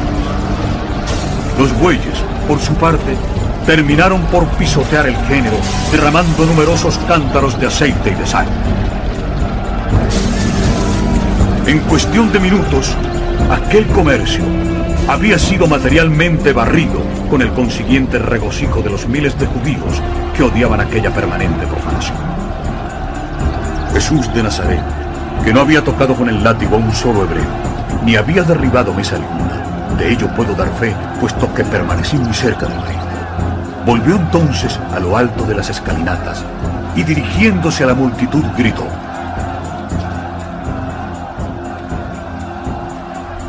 Vosotros habéis sido testigos este día de lo que está escrito en las escrituras. Mi casa será llamada una casa de oración para todas las naciones, pero habéis hecho de ella una madriguera de ladrones. Aquel suceso, por supuesto, no tenía nada que ver con lo que se cuenta en los evangelios y en los que, dicho sea de paso, el Mesías aparece como un colérico individuo capaz de golpear y azotar a las gentes. Como ya he mencionado, Jesús había predicado otras muchas veces en aquella misma explanada del templo y jamás se había comportado de aquel modo. Si en la mañana de aquel lunes provocó la estampida del ganado, fue, en mi opinión, como consecuencia de una situación concretísima e insostenible. Quienes no podían faltar, obviamente, eran los responsables del templo. Cuando los sacerdotes tuvieron conocimiento del incidente, acudieron presurosos hasta donde se hallaba Jesús, interrogándole con severidad. ¿No has oído lo que dicen los hijos de los levitas? En las bocas de los niños y criaturas se perfeccionan las alabanzas. El griterío y los aplausos obligaron a los fariseos a retirarse del lugar. A partir de ese momento, grupos de peregrinos se situaron a las puertas de acceso al templo, impidiendo que pudiera restablecerse el cambio de monedas y la venta normal de los intermediarios. Quizá lo más triste y desconsolador de aquel suceso fue la actitud de los doce discípulos durante la fogosa intervención de su maestro. El grupo permaneció poco menos que acurrucado en un rincón, sin levantar una mano para ayudar o proteger a Jesús. Esta nueva y sorprendente acción del Galileo les había sumido en un total desconcierto. Pero si notable era la confusión de los discípulos de Cristo, las de los jefes del templo, escribas y fariseos, no era menor. Aquello había sido la gota de agua que colmaba su paciencia. Aprovechando que José de Arimatea, Nicodemo y otros amigos de Jesús no se hallaban presentes, el Sanedrín celebró una reunión de emergencia analizando la situación. Había que detener al impostor sin pérdida de tiempo. Pero ¿cómo y dónde? Los escribas y el resto de los sacerdotes se daban cuenta de que la multitud estaba de parte del Galileo. Había además otro factor que no podían perder de vista. La presencia del procurador romano Poncio Pilato en Jerusalén. Durante horas, los miembros del Sanedrín discutieron sobre la fórmula ideal para capturar a Jesús. Pero al final llegaron a un acuerdo. Seguir los pasos del Galileo y tratar de confundirle y ridiculizarle en público, diezmando así su prestigio e influencia entre las gentes sencillas. Siguiendo esta consigna, hacia las dos de la tarde, uno de estos grupos se abrió paso hasta el lugar donde Jesús había seguido su plática. Y con su característico estilo soberbio y autoritario, le preguntaron al maestro, ¿Con qué autoridad haces estas cosas? ¿Quién te ha dado semejante autoridad? También me gustaría a mí haceros otra pregunta. Si me contestáis, yo os diré igualmente con qué autoridad hago estos trabajos. Decidme, el bautismo de Juan, ¿de dónde era? ¿Consiguió Juan esta autoridad del cielo o de los hombres? Respecto al bautismo de Juan no podemos contestar. No sabemos. La razón de aquella negativa estaba bien clara. Si afirmaban que del cielo, Jesús podía responderles, ¿por qué no le creísteis entonces? Además, en este caso, el maestro podía haber añadido que su autoridad procedía de Juan. Si por el contrario, los escribas respondían que de los hombres, aquella muchedumbre que había considerado a Juan como un profeta, podía echarse encima de los sacerdotes. La estrategia de Cristo, una vez más, había sido brillante y rotunda. Y el rabí, mirándoles fijamente, añadió, Pues yo tampoco os diré con qué autoridad hago estas cosas. Los máximos maestros de Israel, rojos de vergüenza, se sentían impotentes. Jesús dirigió entonces su mirada hacia los que habían tratado de perderle y les dijo, Puesto que estáis en duda sobre la misión de Juan y en enemistad con la enseñanza y hechos del Hijo del Hombre, prestad atención mientras os digo una parábola. Cierto gran y respetado terrateniente tenía dos hijos. Deseando que le ayudaran en la dirección de sus tierras, acudió a uno de ellos y le dijo, Hijo, ve a trabajar hoy en mi viña. Y este hijo, sin pensar, contestó a su padre, no voy a ir. Pero luego se arrepintió y fue.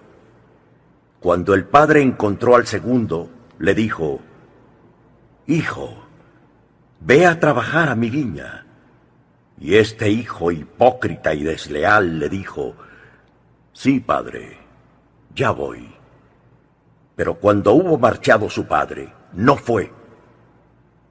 Dejadme preguntaros, ¿cuál de estos hijos hizo realmente la voluntad de su padre? ¿El primer hijo? Sí, sí, sí, el primer hijo. El primer hijo. El primer hijo.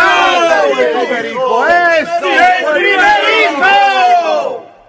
Pues así yo declaro que los taberneros y prostitutas, aunque parezcan rehusar la llamada del arrepentimiento, verán el error de su camino y entrarán en el reino de Dios antes que vosotros, que hacéis grandes pretensiones de servir al Padre del cielo, pero que rechazáis los trabajos del Padre.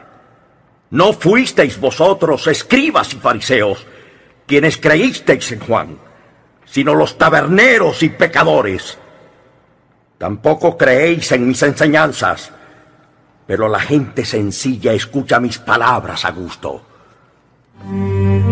Aquella segunda ridiculización pública obligó a los escribas y fariseos a dar media vuelta entrando en el santuario. Y el maestro siguió predicando en paz, haciendo las delicias de la multitud. Por José de Arimatea supimos que la cólera de los sacerdotes había llegado a tal paroxismo que poco faltó para que los levitas rodearan aquella misma mañana a Jesús procediendo a su captura. Pero la entrada en juego de los saduceos, que constituían mayoría en el Sanedrín, retrasó nuevamente los planes de los enemigos de Cristo. Esta casta sacerdotal había encajado pésimamente el desmantelamiento de los cambistas e intermediarios. Y por primera vez apoyaron los planes de los fariseos y escribas para eliminar a Jesús. Eso significó mayoría absoluta a la hora de decidir y condenar al rabí de Galilea.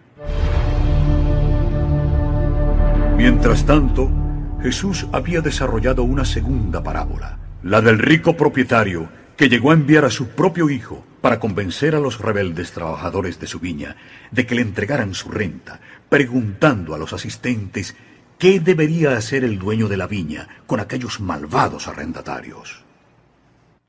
Pero no, tenemos que estar en eso ahí dándole. Destruir a esos hombres miserables. Sí, y arrendar su viñedo a otros granjeros honestos que le den sus frutos en cada estación. Sí, esa forma. Siempre. Granjeros honestos que le den sus frutos. Muchos de los presentes comprendieron el sentido de la parábola de Jesús y expresaron en voz alta. Dios perdone a quienes continúen haciendo estas cosas. ¡Claro que sí! ¡Dios perdone! ¡Dios perdone! Pero algunos fariseos no se daban por vencidos y regresaron hasta el lugar donde predicaba Jesús. El maestro, al verlos, les dijo, Vosotros sabéis cómo rechazaron vuestros hermanos a los profetas y sabéis bien que estáis decididos a rechazar al Hijo del Hombre. Nunca leísteis en la escritura sobre la piedra que los constructores rechazaron y que cuando la gente la descubrió, hicieron de ella la piedra angular. Una vez más os aviso, si continuáis rechazando el Evangelio, el reino de Dios será llevado lejos de vosotros y entregado a otra gente deseosa de recibir buenas nuevas y llevar adelante los frutos del Espíritu. Yo os digo que existe un misterio sobre esa piedra. Quien caiga sobre ella, aunque quede roto en pedazos, se salvará.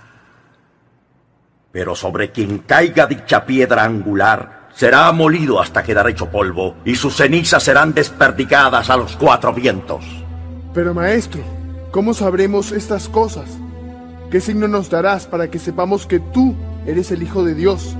Destruid este templo, y en tres días lo levantaré.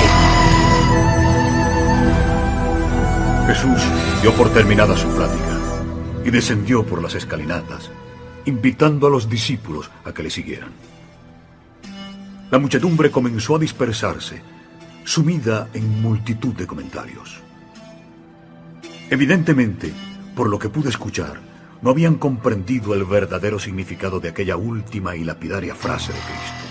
Casi 50 años ha estado este templo en construcción y aún dice que lo destruirá y levantará en tres días. Por supuesto, tampoco sus apóstoles captaron la intención del rabí. Solo después, mucho después de su resurrección, se hizo la luz en sus corazones. Hacia las cuatro de la tarde, mientras ascendíamos por la falda occidental del Monte de los Olivos, Jesús dio instrucciones a Andrés, Tomás y Felipe para que a partir del día siguiente, martes, los discípulos preparasen un campamento en las cercanías de la ciudad santa. Aquello significaba que el nazareno tenía la intención de instalar su lugar habitual de reposo hasta ese momento en Betania, en los aledaños de Jerusalén. Pero ¿por qué? ¿Qué nos reservaba el destino en aquellos dos días, martes y miércoles, tan escasamente conocidos en lo que a las actividades del Maestro se refiere? La inesperada decisión de Jesús, no prevista en nuestro programa de trabajo, iba a precipitar mi retorno al módulo, fijado por caballo de Troya para el atardecer del martes 4 de abril. Aquella noche del lunes 3 de abril del año 30, tras despedirme temporalmente de Lázaro y su familia, abordé la cuna, iniciando los preparativos de la segunda fase de la exploración. Sin duda, la más trágica y apasionante de cuantas haya emprendido hombre alguno. La oscuridad era total cuando inicié el ascenso del olivete por su cara oriental. Eliseo, en permanente conexión, había ido supervisando mis pasos, corrigiendo a través de la pantalla de radar. Al penetrar en la zona de seguridad del módulo, mi compañero me anunció que procedía a la desconexión parcial de la pantalla infrarroja, con el fin de hacer visibles los pies de sustentación de la cuna, haciendo así más rápido mi ingreso en la nave. Una vez en la cuna, mi compañero apantalló de nuevo el tren de sustentación y tras verificar que todo seguía en calma en torno a la nave, nos dispusimos a la revisión y ejecución de la segunda fase de la operación. A las 6 y 30 horas de la mañana del día martes 4 de abril, me incorporaba al grupo de Jesús, según lo previsto por Caballo de Troya. Eliseo me hizo entrega de lo que familiarmente conocíamos como la vara de Moisés, el único instrumental autorizado fuera de la cuna y que iba a jugar un papel fundamental en mi siguiente exploración. En especial, a partir del prendimiento del Nazareno en la noche del jueves 6 de abril. Obviamente, en un viaje de aquella naturaleza, los hombres del general Curtis habían previsto, al menos para las horas de máxima tensión, la filmación de los principales sucesos, noche del llamado Jueves Santo, viernes y domingo de resurrección. La vara de Moisés consistía en un simple callado de madera de pinzapo de un metro ochenta de longitud por tres centímetros de diámetro, con el correspondiente remate superior en forma de arco. Para un observador cualquiera, no debería presentar mayor interés que el de cualquier vara común y corriente, como las utilizadas habitualmente por los caminantes y peregrinos. En su interior, sin embargo, había sido dispuesto un delicadísimo equipo. A un metro sesenta, rotando siempre desde la base del bastón, se hallaban cuatro canales de filmación simultánea, con los objetivos distribuidos en cruz, de forma que pudiera rodarse a un mismo tiempo cuanto sucedía en los 360 grados de nuestro entorno. Caballo de Troya tenía especial interés en el exhaustivo seguimiento minuto a minuto de las torturas que iba a sufrir el Nazareno, así como las horas que duró la crucifixión. A las 5.42 horas de aquel martes 4 de abril, con el alba, descendí del módulo, iniciando el camino de regreso a Betania. La temperatura en la cuna registró 11 grados centígrados afuera en el momento de mi despedida del liceo. Conforme me aproximaba a Betania, siguiendo la misma vereda que había tomado la noche anterior para mi regreso a la cuna, una creciente curiosidad fue apoderándose de mí. ¿Qué me depararía el destino en aquellos dos días, martes y miércoles, de los que apenas si se habla en las crónicas evangélicas? ¿Qué haría Jesús de Nazaret durante las horas que precedieron a su prendimiento?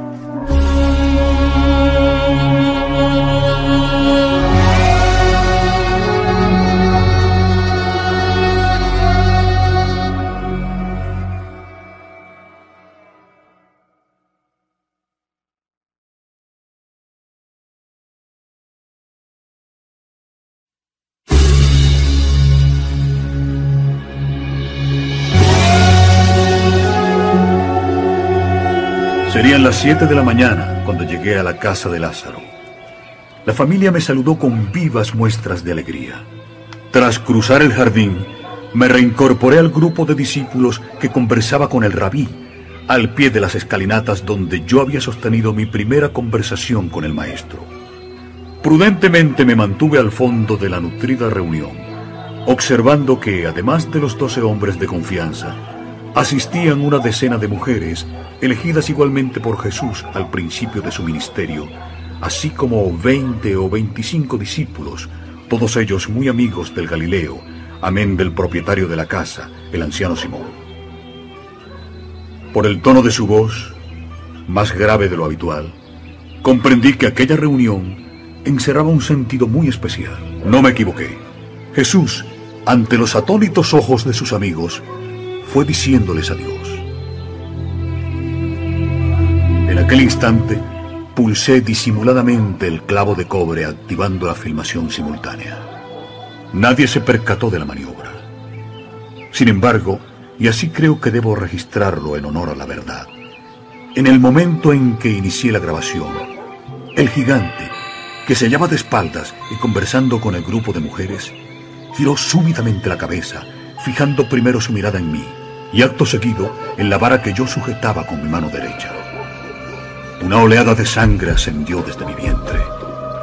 Pero el maestro, en cuestión de segundos, terminó por esbozar una ancha sonrisa a la que creo que correspondí, aunque no estoy muy seguro. Por un momento creí que todo se venía abajo. Hacia las nueve y media de la mañana, Cristo y sus discípulos cruzaron bajo la llamada puerta oriental en la muralla este del templo, dirigiéndose hacia las escalinatas del atrio de los gentiles, lugar habitual de sus discursos y enseñanzas. Todo aparecía tranquilo. Ninguno de aquellos intermediarios hizo el menor gesto de desaprobación cuando vieron entrar al rabí de Galilea y al reducido grupo de seguidores. Muchos de los habitantes de Jerusalén, así como de los peregrinos que iban engrosando día a día la población de la ciudad santa y alrededores, esperaban ya impacientes la aparición del rabí de Galilea. La mayor parte, movida por una morbosa curiosidad, a la vista de los grandes acontecimientos registrados en la mañana del lunes en la explanada del templo y expectante por la actuación que pudiera seguir el Sanedrín. Era un secreto a voces que Caifás y el resto del gran Consejo de Justicia judío habían tomado la decisión de prender y ajusticiar a Jesús. Pero, ¿se atreverían a hacerlo en público? El propio rabí a través de algunos de los ancianos y fariseos que habían presentado su dimisión en el Sanedrín, estaba al corriente de estas intrigas y de la oscura amenaza que se cernía sobre él. Sin más preámbulos, y en mitad de aquella expectación, Jesús comenzó sus palabras. Pero apenas se había empezado, cuando un grupo de alumnos de las escuelas de escribas, destacándose entre el gentío, interrumpió al maestro preguntándole, Rabí, Sabemos que eres un enseñante que está en lo cierto y sabemos que proclamas los caminos de la verdad y que solo sirves a Dios pues no temes a ningún hombre. Sabemos también que no te importa quiénes sean las personas. Señor, solo somos estudiantes y quisiéramos conocer la verdad sobre un asunto que nos preocupa. ¿Es justo para nosotros dar tributo al César? ¿Debemos dar o no debemos dar? ¿Por qué venís así a provocarme? Mostradme la moneda del tributo y os contestaré. ¿Qué imagen e inscripción lleva esta moneda? La del César. Entonces, dad al César lo que es del César, a Dios lo que es de Dios, y a mí lo que es mío. Aquella nueva trampa pública había sido muy bien planeada. Todo el mundo sabía que el denario era el máximo tributo que la nación judía debía pagar inexorablemente a Roma como señal de sumisión y vasallaje. Si el maestro hubiera negado el tributo, los miembros del Sanedrín habrían acudido rápidamente ante el procurador romano acusando a Jesús de sedición. Si por el contrario se hubiese mostrado partidario de acatar las órdenes del imperio, la mayoría del pueblo judío hubiera sentido herido su orgullo patriótico, excepción hecha de los saduceos, que pagaban el tributo con gusto. Maestro, soy abogado y me gustaría preguntarte, ¿cuál es, en tu opinión, el mayor mandamiento? No hay más que un mandamiento, y ese es el mayor de todos. Es este. Oye, oh Israel, el Señor nuestro Dios, el Señor es uno, y lo amarás con todo tu corazón y con toda tu alma, con toda tu mente y con toda tu fuerza. Este es el primero y gran mandamiento. Y el segundo es como este primero. En realidad sale directamente de él y es amarás a tu prójimo como a ti mismo. No hay otro mandamiento mayor que estos, y en ellos se basa toda la ley y los profetas. Verdaderamente, maestro, has dicho bien. Dios bendito sea, es uno y nada más hay tras él. Amarle con todo el corazón, entendimiento y fuerza y amar al prójimo como a uno mismo es el primero y el gran mandamiento. Estamos de acuerdo en que este gran mandamiento ha de ser tenido mucho más en cuenta que todas las ofrendas y sacrificios que se queman. Amigo mío, me doy cuenta de que no estás lejos del reino de Dios. Jesús no se equivocaba. Aquella misma noche, en secreto, aquel fariseo acudió hasta el campamento situado en el huerto de Getsemaní, siendo instruido por Jesús y pidiendo ser bautizado. Hacia la hora quinta, las once de la mañana aproximadamente, Jesús dio por concluida su estancia en el templo, y puesto que era el tiempo de la comida, se encaminó con sus discípulos hacia la casa de José de Arimatea, en la ciudad baja. Al descubrir cómo me quedaba atrás, dispuesto a no alterar en la medida de lo posible la intimidad del grupo, Andrés retrocedió y me invitó a compartir con ellos la segunda comida del día. Mientras tanto, Jesús y los demás habían cruzado ya entre las mesas de los cambistas y mercaderes, perdiéndose por la soberbia puerta del muro sur del templo. José, el de Arimatea, noble de Curión, una especie de asesor del Sanedrín, en virtud de su riqueza y estirpe noble, su familia procedía, como la de Jesús, del mítico rey David. Era un personaje de gran prestigio en la ciudad santa. Su talante liberal, fruto, sin duda, de sus viajes por Grecia y el Imperio Romano, le había arrastrado desde un principio hacia las enseñanzas de Jesús de Nazaret.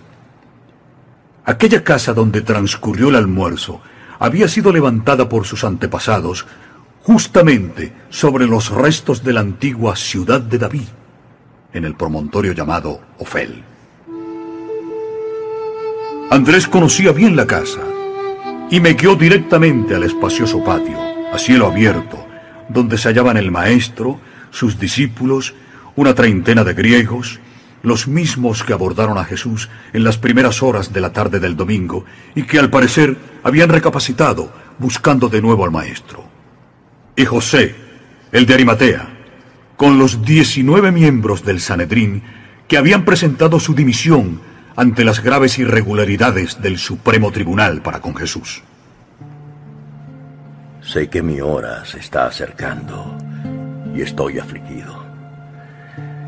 Percibo que mi gente está decidida a desdeñar el reino, pero me alegro al recibir a estos gentiles buscadores de la verdad que vienen hoy aquí preguntando por el camino de la luz.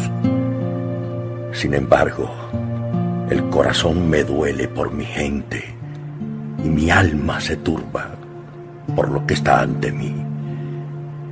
¿Qué puedo decir cuando miro hacia adelante y veo lo que va a ocurrirme? Debo decir, sálvame de esa hora horrorosa. No, no.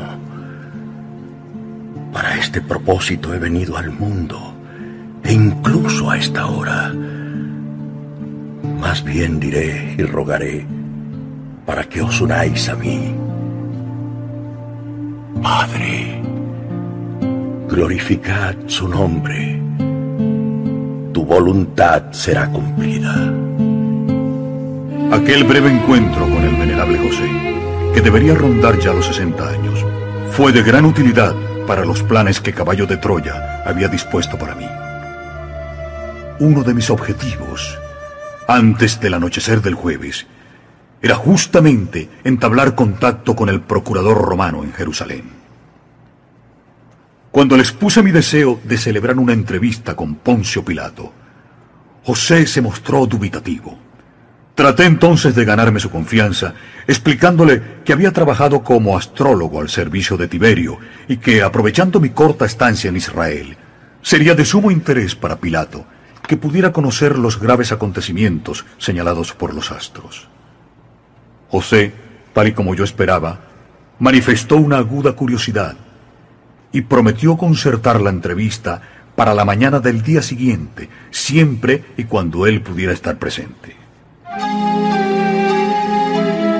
Hacia las dos de la tarde, Jesús se despidió de José, el de Arimatea. Y una vez en la explanada de los gentiles, el rabí se acomodó en su lugar habitual, las escalinatas que rodeaban el santuario, y en un tono sumamente cariñoso comenzó a hablar. Durante todo este tiempo he estado con vosotros, yendo y viniendo por estas tierras, proclamando el amor del Padre para con los hijos de los hombres. Muchos han visto la luz y por medio de la fe han entrado en el reino del cielo.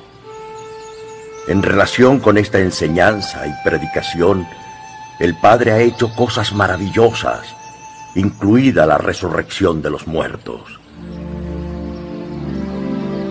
Muchos de vosotros os habéis atrevido a creer en mis enseñanzas y ya habéis entrado en la alegría y en la libertad de la conciencia de ser hijo de Dios. Seréis mis testigos de que he ofrecido la misma filiación con Dios a todo Israel, incluso a estos mismos hombres que hoy buscan mi destrucción. Pero os digo más, incluso ahora recibiría mi Padre a estos maestros ciegos, a estos dirigentes hipócritas, si volvieran su cara hacia Él y aceptasen su misericordia. Incluso ahora, no es demasiado tarde para que esta gente reciba la palabra del cielo y dé la bienvenida al Hijo del Hombre. Mientras haya una posibilidad para que los judíos vuelvan sus rostros hacia mi Padre y busquen la salvación, el Dios de Abraham, Isaac y Jacob, mantendrá sus manos extendidas hacia vosotros pero una vez que hayáis rebasado la copa de vuestra impertinencia, esta nación será abandonada a sus propios consejos e irá rápidamente a un final poco glorioso. Esta gente había sido llamada a ser la luz del mundo y a mostrar la gloria espiritual de una raza conocedora de Dios. Pero hasta hoy os habéis apartado del cumplimiento de vuestros privilegios divinos y vuestros líderes están a punto de cometer la locura suprema de todos los tiempos. Y os digo que están a punto de rechazar el gran regalo de Dios a todos los hombres y a todas las épocas, la revelación de su amor.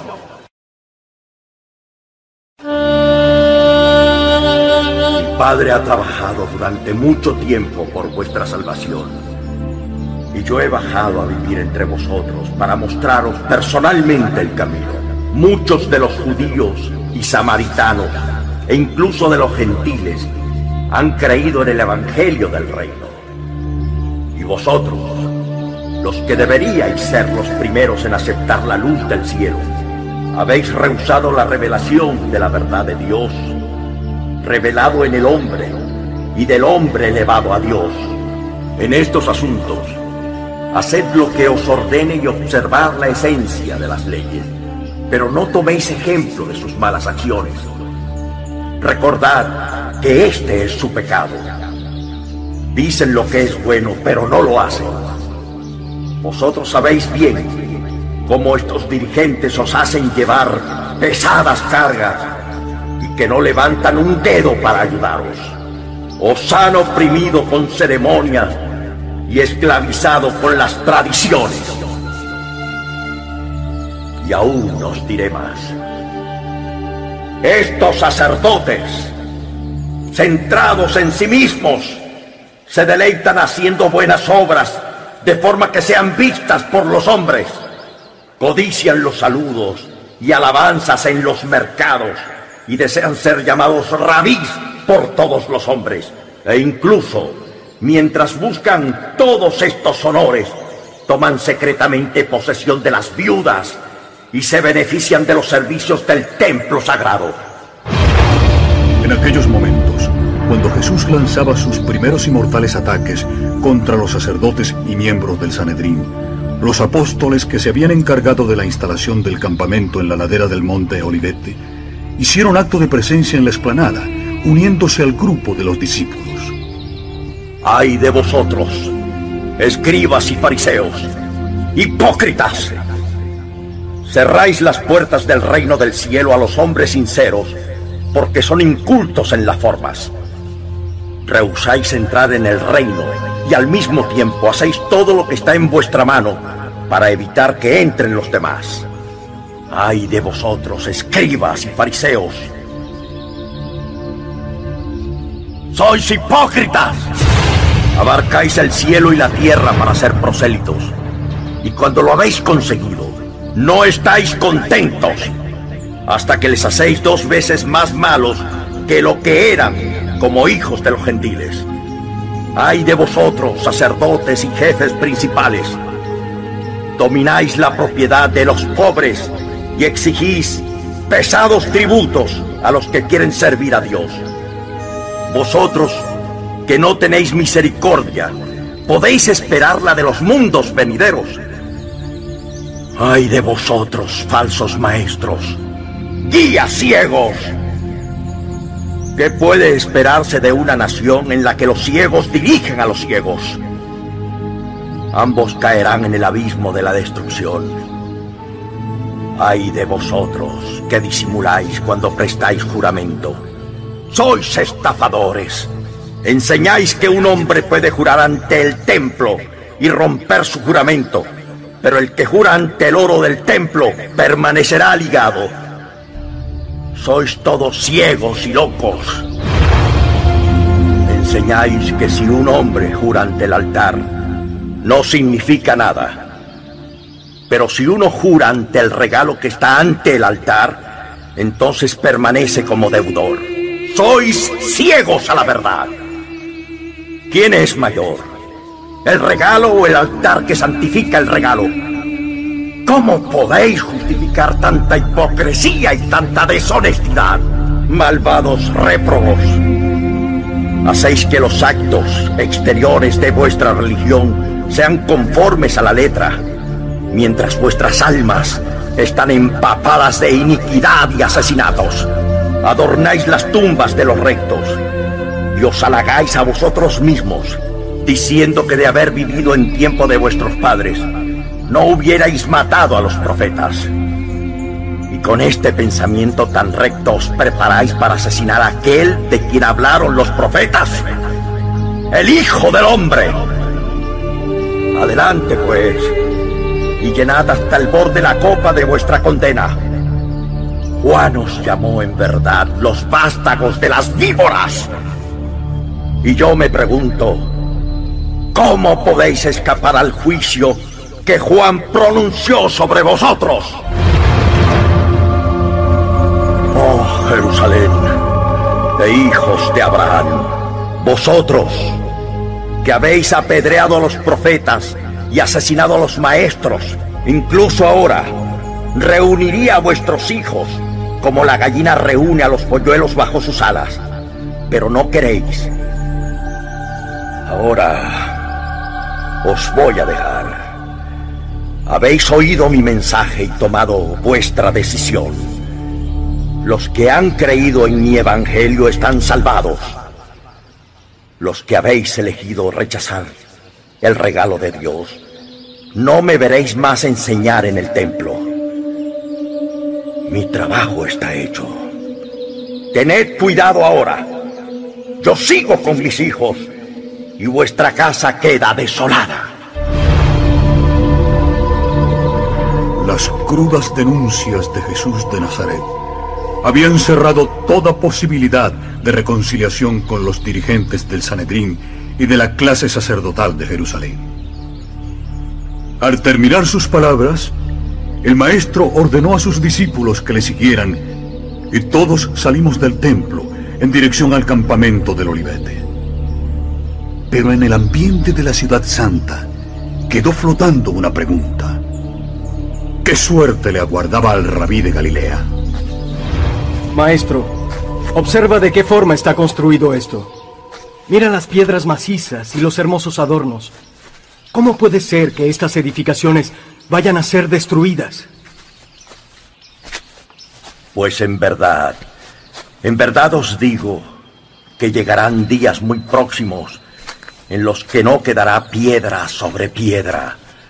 Todas serán echadas abajo.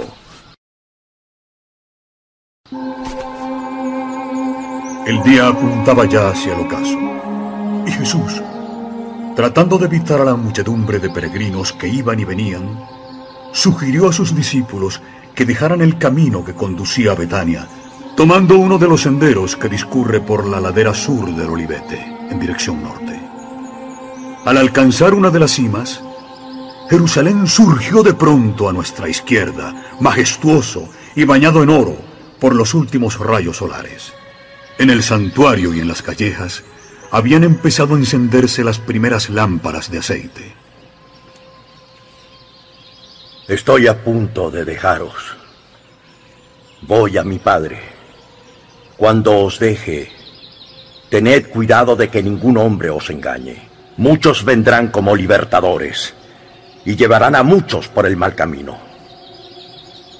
Cuando oigáis rumores sobre guerras, no os consternéis. Aunque todo eso ocurra, el fin de Jerusalén no habrá llegado aún. Tampoco debéis preocuparos cuando seáis entregados a las autoridades civiles y seáis perseguidos por el Evangelio. En esos días de dolor, incluso vuestros parientes, bajo la dirección de aquellos que han rechazado al Hijo del Hombre, os entregarán a la prisión y a la muerte. Por cierto tiempo seréis odiados por mi causa. Pero incluso en esas persecuciones no os abandonaré. Mi espíritu no os dejará desamparados. Sed pacientes. No dudéis que el Evangelio del Reino triunfará sobre todos los enemigos y a su tiempo será proclamado por todas las naciones. Cuando finalmente veáis a Jerusalén rodeada por los ejércitos romanos tras la revuelta de los falsos profetas, entonces sabréis que su desolación está en puertas. Entonces debéis huir a las montañas. Habrá una gran tribulación. Serán los días de la venganza de los gentiles. Cuando hayáis huido de la ciudad, esa gente desobediente caerá bajo el filo de las espadas de los gentiles. No os dejéis engañar. Si algún hombre viene a deciros, mira, este es el libertador, o mira, aquí está él, no le creáis. Saldrán muchos falsos maestros y otros serán llevados por el mal camino. No os dejéis engañar. Ya veis que os lo he advertido de antemano. Estaré por tanto presente entre vosotros espíritu. Y prometo que alguna vez volveré a este mundo, en el que he vivido esta vida de la carne y tenido la experiencia de revelar simultáneamente Dios al hombre y llevar al hombre a Dios. Muy pronto he de dejaros y realizar la obra que el Padre ha confiado en mis manos. Pero tened coraje. Volveré alguna vez. Entre tanto, mi espíritu de verdad os confortará y guiará. Rotundas y proféticas sonaron aquellas palabras en mis oídos. Los apóstoles y discípulos no podían sospechar siquiera la sublime realidad de aquella profecía. Sin esperarlo, Jesús había pasado de la profecía sobre la destrucción de Jerusalén a un extremo que me interesaba profundamente y que yo había tratado ya con él. Su anunciada y confusa segunda venida a la tierra. Cuando vuelva, será con poder y espíritu el ojo de la carne ve al Hijo del Hombre en carne, pero solo el ojo del Espíritu contemplará al Hijo del Hombre glorificado por el Padre, apareciendo en la tierra con su propio nombre. Ni siquiera los ángeles saben cuándo ocurrirá esto. Sin embargo, debéis comprender que cuando este Evangelio del Reino haya sido proclamado por todo el mundo para la salvación de los hombres, y cuando la plenitud de la época haya llegado, el Padre os enviará otro otorgamiento de designación divina, o el Hijo del Hombre volverá para cerrar la época. Cuando el mundo haya pasado el largo invierno de la mentalidad material y veáis la venida de la primavera espiritual, entonces debéis saber que ha llegado el verano para mi nueva visita de todas las enseñanzas del Nazareno. Ninguna, en mi opinión, resultó tan confusa como aquella para las mentes de sus apóstoles y simpatizantes. Una luna casi llena se levantaba ya por el este cuando el grupo reemprendió el camino. Jesús, a la cabeza, continuó por la accidentada cima del Olivete. Al llegar a las proximidades del campamento público, donde se habían instalado los peregrinos procedentes de Galilea, el maestro se desvió hacia la derecha.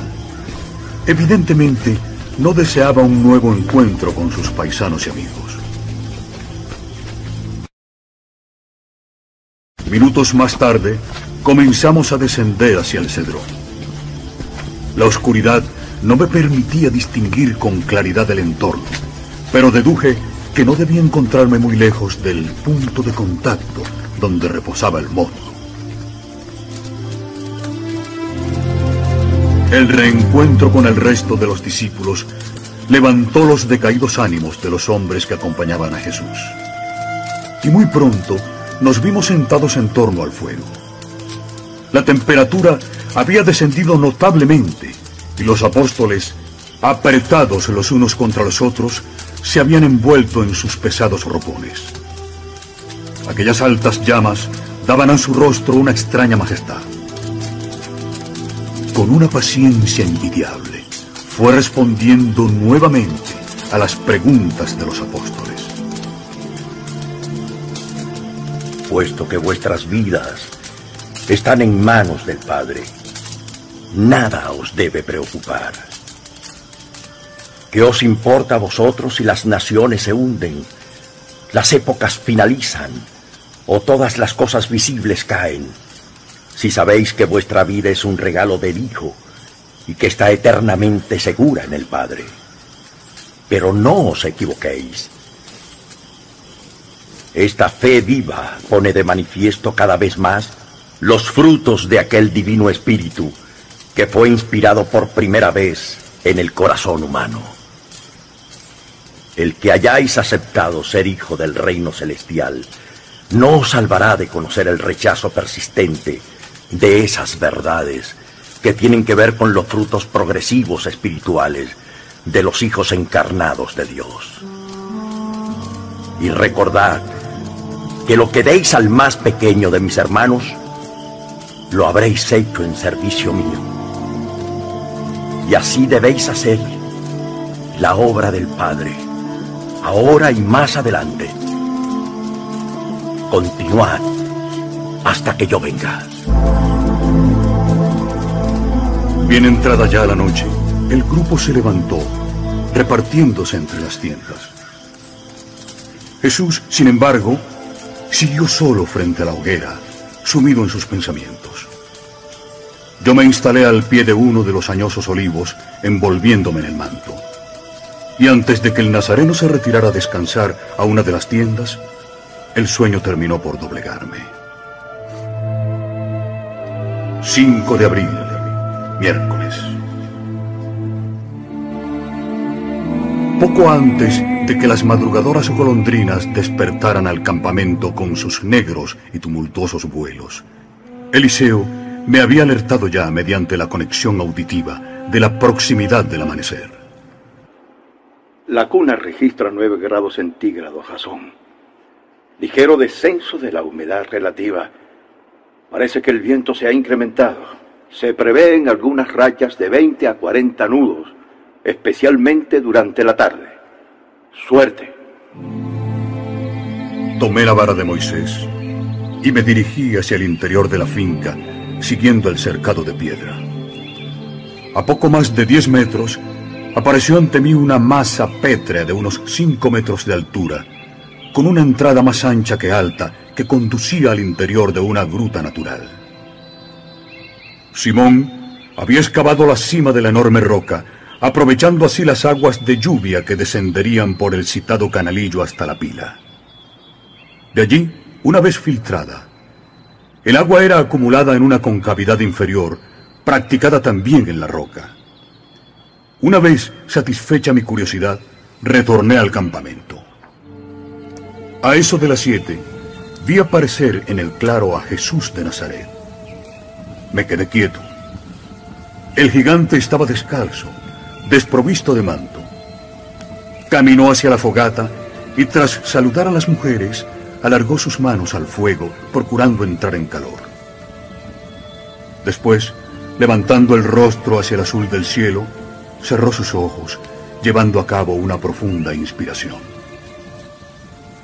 En ese instante, apareció en el campamento el pequeño Juan Marcos, cargando una cesta. Sin meditar palabra, se la entregó a una de las mujeres sentándose después junto a la hoguera. Sus ojos no perdieron ya de vista a Jesús. Judas Iscariote fue el último en salir de la tienda. Por sus ojos enrojecidos y su semblante demacrado, tuve la impresión de que no había dormido gran cosa. El maestro al fin rompió el silencio diciendo, Hoy quiero que descanséis tomaros tiempo para meditar sobre todo lo que ha ocurrido desde que vinimos a Jerusalén. Reflexionad sobre lo que está a punto de llegar. La decisión de Jesús sorprendió un poco a los asistentes. Todos creían que el rabí entraría nuevamente en el templo y que se dirigiría a las masas. Pero puesto en pie, confirmó su decisión de retirarse durante toda la jornada y que bajo ningún pretexto traspasaran la ciudad santa. Aquello me desconcertó. ¿Qué pretendía el nazareno? ¿A dónde pensaba dirigirse? Me hallaba sumido en estas graves dudas cuando Jesús se presentó a la puerta de la tienda. Había tomado su manto y anudado en torno a su cabeza un pañolón o sudario. Aquello significaba que se proponía caminar y bastante. Cuando el maestro desapareció ladera arriba en compañía de Juan Marcos, vi salir de la tienda a Judas, alejándose en dirección a la barranca del Cedrón. Crucé el recinto de piedra, procurando no perder de vista al Iscariote. Pero después pude ver cómo el traidor saludaba a otro hebreo, y ambos entraron en el atrio de los gentiles, desapareciendo por la puerta del pórtico corintio. Intenté descubrir la razón que lo había llevado al interior del santuario, uno de los pocos lugares de Jerusalén donde no podía entrar un gentil. En ese momento, uno de los saduceos, amigo de José de Arimatea, me reconoció y tras rogarle no revelar nada de cuanto iba a contarle, le expliqué mi sospecha sobre la falta de lealtad de Judas Iscariote hacia el Maestro, que acababa de entrar al santuario y temía por la seguridad de Jesús. Le pedí que tratara de informarse sobre los planes de Judas y hacia la tarde podíamos encontrarnos en la casa de su amigo José el de Arimatea.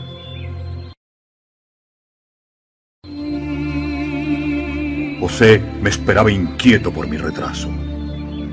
La cita con el procurador Poncio Pilato había sido concertada para la hora quinta, alrededor de las once de la mañana, y el camino para la fortaleza de Antonia era relativamente largo. Una vez en el gran salón, siempre en compañía del oficial, al extremo de la sala aguardaba un hombre de baja estatura, Poncio Pilato. Al vernos, el procurador se levantó de su asiento, saludándonos con el brazo en alto tal y como siglos más tarde lo harían los alemanes de Hitler. Sinceramente, la imagen que yo había podido concebir de aquel hombre distaba mucho de la realidad. Su escasa talla, quizá un metro cincuenta, me desconcertó. Era grueso, con un vientre prominente que el procurador intentaba disimular bajo los pliegues de una toga de seda. Me sorprendió su cabello Casi estoy seguro de que había recurrido a un postizo para ocultar su calvicie. Una caries galopante había diezmado su dentadura, salpicándola de puntos negros que hacían aún más desagradable aquel rostro blanco, hinchado y redondo como un escudo. Poncio, consciente de este problema, había tratado de remediar su malparada dentadura, haciéndose colocar dos dientes de oro en la mandíbula superior y otro en la inferior. Pero lo que realmente me interesaba era su forma de ser. Era vital poder bucear en su espíritu a fin de entender mejor sus motivaciones y sacar algún tipo de conclusión sobre su comportamiento en aquella mañana del viernes 7 de abril. ¿Y cómo sigue el viejecito? Yo sabía que el carácter áspero y la extrema seriedad de Tiberio le habían valido este apelativo, y traté de responder sin perder la calma. E, en mi viaje hacia esta provincia oriental, he tenido el honor de verle en su retiro de la isla de Capri. Su salud sigue deteriorándose tan rápidamente como su humor. Pero es que ha vuelto a Capri. Aquello terminó de alertarme. Pilato trataba de averiguar si yo formaba parte del grupo de astrólogos que rodeaba a Tiberio. Como medida precautoria, Caballo de Troya había establecido que mientras durase mi reunión con Pilato, la conexión auditiva con el módulo fuera prácticamente permanente. La información auxiliar de Santa Claus, nuestro ordenador, podía resultar de gran utilidad. Comprendo que las noticias te lleguen con demora y que aún no estés informado del retiro voluntario del emperador en Capri. Allí permanece en la actualidad en compañía de su amigo y maestro de astrólogos, el gran Trasilo. Entonces habrá llevado consigo a su médico personal, Musa. No, procurador. Sé que Tiberio admiró los cuidados de Musa para con su padrastro, pero el emperador ha preferido llevarse al no menos prudente y eminente Charicles. Puedo asegurarte que Tiberio conserva toda su fuerza, no así su vista. Estoy de acuerdo con tu sabia opinión. El emperador es un hombre atormentado por su destino. Pero cuéntame, ¿a qué se dedica ahora el emperador? ¿Qué hace? Entiendo que Tiberio ha escapado de Roma huyendo de sí mismo. Su mortal enemigo es su resentimiento o su falta de generosidad. Y los astros anuncian hechos que conmoverán al imperio. No habla con nadie, a excepción de sus astrólogos, y puedo asegurarte que su desconfianza e inestabilidad senil son tales que incluso está asesinando a mis compañeros. Y está matando a sus astrólogos. ¿Y tú? ¿Cómo es que sigues con vida? Procuré seguir los consejos de mi maestro Trasilo. Es decir, le dije la verdad al emperador. ¿Y cuáles son esos hechos que, según tú, conmoverán a todo el imperio? Hemos leído en los astros y estos auguran un gravísimo suceso que afectará sobre todo al emperador. Vamos, sigue, sigue. Mm, Sejano... ¿Qué tiene que ver ese con tus augurios? Los astros se han mostrado propicios a Sejano. Su poder se verá incrementado por el nombramiento de cónsul. Así que cónsul. Pero eso no es lo más grave. Los astros señalan una grave conjura contra el emperador. ¿Lo sabe Tiberio? Mi maestro Trasilo se encargó de anunciárselo poco antes de mi partida de Capri. Es que los astros han señalado un nombre, pero... No temas por el centurión. Civilis es mi primipilus. Toda la legión está bajo su mando. Habla con entera libertad. Sejano. Ese bastardo. A ver si te comprendo. La astrología dice que los dioses están de parte de Sejano. Existe un plan. ¡Habla! Bien. Un rico ciudadano romano de Tesalónica ha sabido del maravilloso sistema de calefacción subterránea que Augusto mandó construir bajo el suelo de su comedor imperial. Toda Roma está enterada de tu exquisito gusto y de que has mandado colocar bajo tu comedor otro sistema parecido. He recibido el encargo expreso y encarecido de este amigo mío de Grecia de consultarte, si lo estimas prudente, algunos detalles técnicos sobre su instalación. Soy portador de una carta en la que te ruega me permitas hacer algunas consultas al respecto. Bien, concedido. Mañana mismo podrás hacer todas las preguntas que creas conveniente. No deseo abusar de tu consideración, pero Tú sabes lo difícil que resulta el acceso a tu residencia. Em, ¿Podrías em, proporcionarme una orden o, o un salvoconducto que facilitara mi trabajo?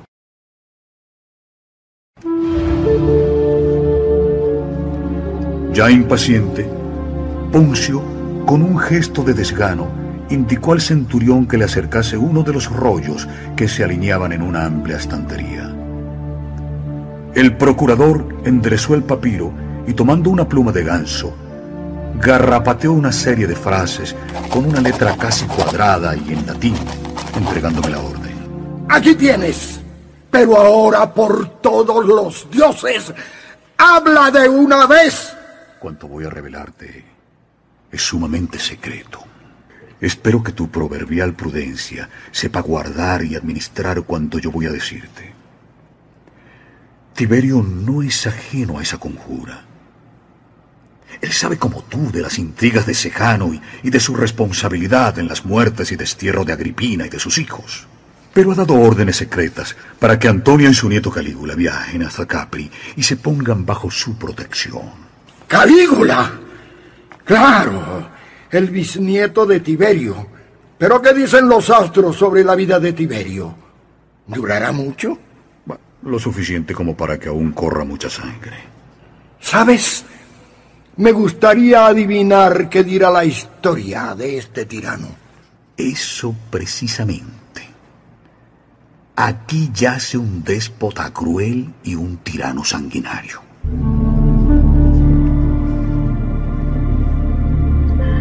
Ya en el vestíbulo, y cuando nos disponíamos a despedirnos de Civilis, otro centurión nos salió al paso. En latín le comunicó algo casi al oído. Un tribuno de la legión, destacado como yo, y sus hombres desde Cesarea me aguardan para la ejecución de una sentencia. Si así lo deseáis, ahora podéis presenciar una prueba más de la justicia del pueblo romano. Al cruzar una de las puertas del ala norte del patio, nos encontramos de pronto en una explanada, también al aire libre. Al ver a Civilis, los soldados se apresuraron a abrirle paso, adoptando un respetuoso silencio. Los oficiales sostuvieron un brevísimo consejo y acto seguido, uno de ellos dio la orden para que el reo fuera conducido a la arena.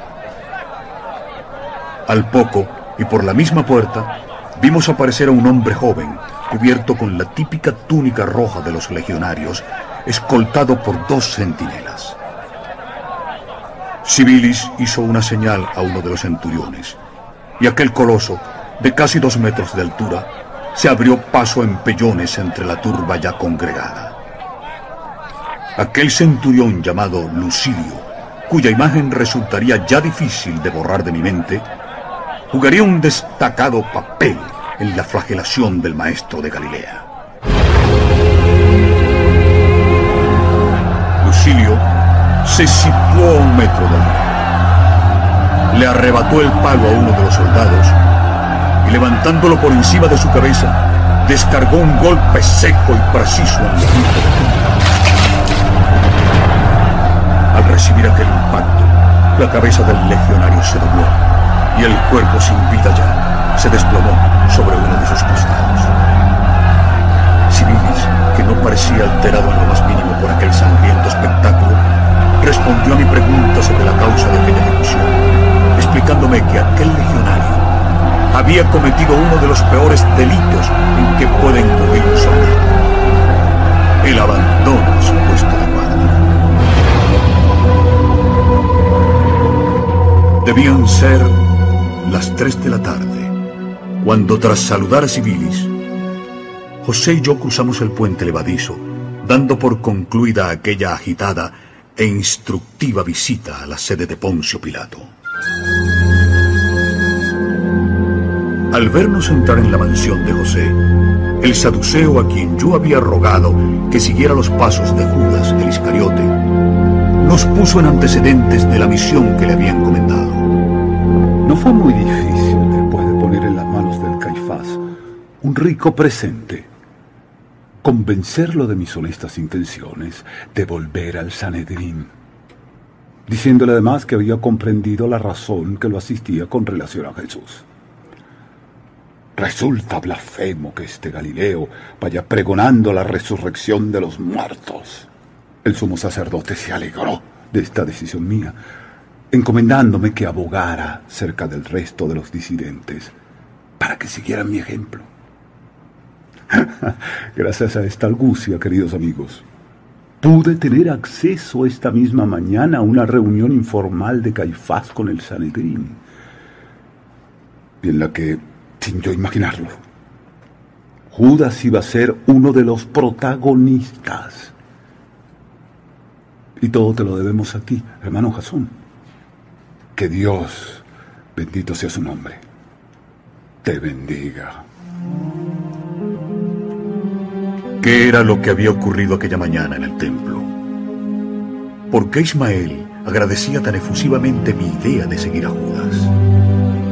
Según averiguó Ismael, la noche anterior y mientras Jesús y sus discípulos regresaban al campamento de Getsemaní, el Sanedrín había vuelto a reunirse, analizando aquel último discurso del Galileo en la explanada del templo.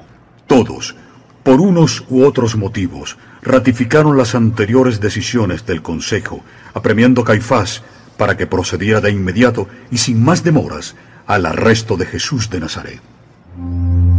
El grupo de los saduceos se mostró mucho más radical que el de los escribas y fariseos. Votaron por el asesinato del rabí. Sin embargo, los fariseos rechazaron la propuesta por considerarla muy arriesgada. Dices que en la asamblea de esta mañana se han vuelto a exponer los cargos contra el maestro. Así es, sí. Para los fariseos, los motivos son distintos a los de los saduceos. Los fariseos se basan en lo siguiente. Primero, porque temen a Jesús. Segundo, sostienen que Jesús es un infractor de la ley. Aseguran que ha violado el sábado y otras muchas ceremonias sagradas. Tercero, consideran una blasfemia que se autoproclame como hijo del divino. Y cuarto y último, se sienten ofendidos por esa última denuncia del rabí en el templo. En cuanto a los saduceos, sus deseos de ver muerto a nuestro maestro se basan en esto. Primero, temen que la creciente simpatía del pueblo por Jesús ponga en grave peligro la existencia de la nación. Los romanos, dice, no aceptarán jamás un movimiento revolucionario como el que parece predicar Jesús. Segundo, esa extraña doctrina del rabí de Galilea, pregonando la hermandad entre los hombres, les parece un insulto. Y tercero, la limpieza del templo por parte del maestro, provocando el derribo de las mesas de los cambistas y su retirada del atrio, ha colmado su paciencia, pues sus pérdidas económicas han sido muy cuantiosas. Como supongo que sabes, tanto Caifás como su suegro Anás tienen parte en el negocio de los intermediarios y cambistas. Aunque el maestro fuera el auténtico libertador de Israel, el sumo sacerdote tiene su corazón ahogado por el odio y el resentimiento. Y no cejará hasta eliminarlo. Su suerte está echada. Judas el Iscariote les había dicho que después de mucho meditar, había llegado a la conclusión de que su permanencia en el grupo de Jesús había sido un error. Dijo, el maestro era solo un idealista, un soñador bien intencionado, pero no el esperado libertador de Israel. Muy cerrada ya la noche, el gigante y Marcos irrumpieron en el campamento. Jesús saludó a sus amigos, sentándose junto al fuego, tal y como tenía por costumbre. Pero la acogida no fue muy calurosa. Aquellos hombres estaban demasiado asustados y confusos. En vista de que aquellas últimas horas no estaban resultando tan íntimas y familiares como deseaba el maestro, este, tomando la palabra, les dijo, No debéis permitir que las grandes muchedumbres os engañen. Muy pocos permiten que la palabra de la verdad les golpee fuerte en su corazón, echando raíces de vida. Cuando los dirigentes de los judíos lleguen a un acuerdo para destruir al Hijo del Hombre, y cuando tomen una única consigna, entonces veréis a esas multitudes cómo escapan consternadas o se apartan a un lado en silencio. Entonces cuando la adversidad y la persecución desciendan sobre vosotros, llegaréis a ver cómo otros, que pensabais que aman la verdad, os abandonan y renuncian al Evangelio. Habéis descansado hoy como preparación para estos tiempos que se avecinan. Vigilad, por tanto, y rogad para que, por la mañana, podáis estar fortalecidos para lo que se avecina. Id a dormir, hermanos míos, y conservad la paz para que nos levantemos mañana. Un día más para hacer la voluntad del Padre y experimentar la alegría de saber que somos sus hijos. 6 de abril, jueves. Avanzada la medianoche, uno a uno, los discípulos fueron levantándose y abandonando el fuego. Pronto me quedé solo frente al maestro y con la fogata como único testigo, casi mudo, de la que iba a ser mi tercera y última conversación con Jesús. Sus brazos descansaban sobre las piernas, cruzadas una sobre otra. El nazareno había abierto sus manos, recogiendo el calor sobre las palmas. Tenía la cabeza ligeramente inclinada hacia adelante, y sus cabellos y rostro se iluminaban y apagaban a capricho del jugueteo de las llamas. Su expresión acogedora y apacible durante toda la noche se había vuelto grave. De pronto, el corazón me dio un vuelco. Brillante, tímida y sin prisas, una lágrima había hecho aparición en su mejilla derecha. Era la segunda vez que veía llorar a aquel extraño hombre. No respiré siquiera, conmovido e intrigado por aquel sereno y súbito llanto del Galileo. Jasón, ¿no duermes? Sabes de la dureza de las próximas horas. Deberías descansar como todos los demás. Maestro, ¿Por qué un hombre como tú necesita de la oración? El hombre mientras padece su condición de mortal, busca y necesita respuestas. Y en verdad te digo que esa sed de verdad solo puede aplacarla mi Padre. Ni el poder, ni la fama, ni siquiera la sabiduría conducen al hombre al verdadero contacto con el reino del Espíritu. Es por la oración como el humano trata de acercarse al infinito. Mi espíritu empieza a estar afligido y yo también necesito del consuelo de mi Padre. ¿Es que la verdadera sabiduría está en el reino de tu Padre? Mi Padre es la sabiduría. Entonces, si yo rezo, ¿puedo saciar mi curiosidad e iluminar mi espíritu? Siempre que esa oración nazca realmente de tu espíritu. Ninguna súplica recibe respuesta, a no ser que proceda del Espíritu. En verdad, en verdad te digo que el hombre se equivoca cuando intenta canalizar su oración y sus peticiones hacia el beneficio material propio o ajeno. Esa comunicación con el reino divino de los seres de mi Padre solo obtiene cumplida respuesta cuando obedece a una ansia de conocimiento o consuelo espirituales. Lo demás, las necesidades materiales que tanto os preocupan, no son consecuencia de la oración, sino del amor de mi Padre.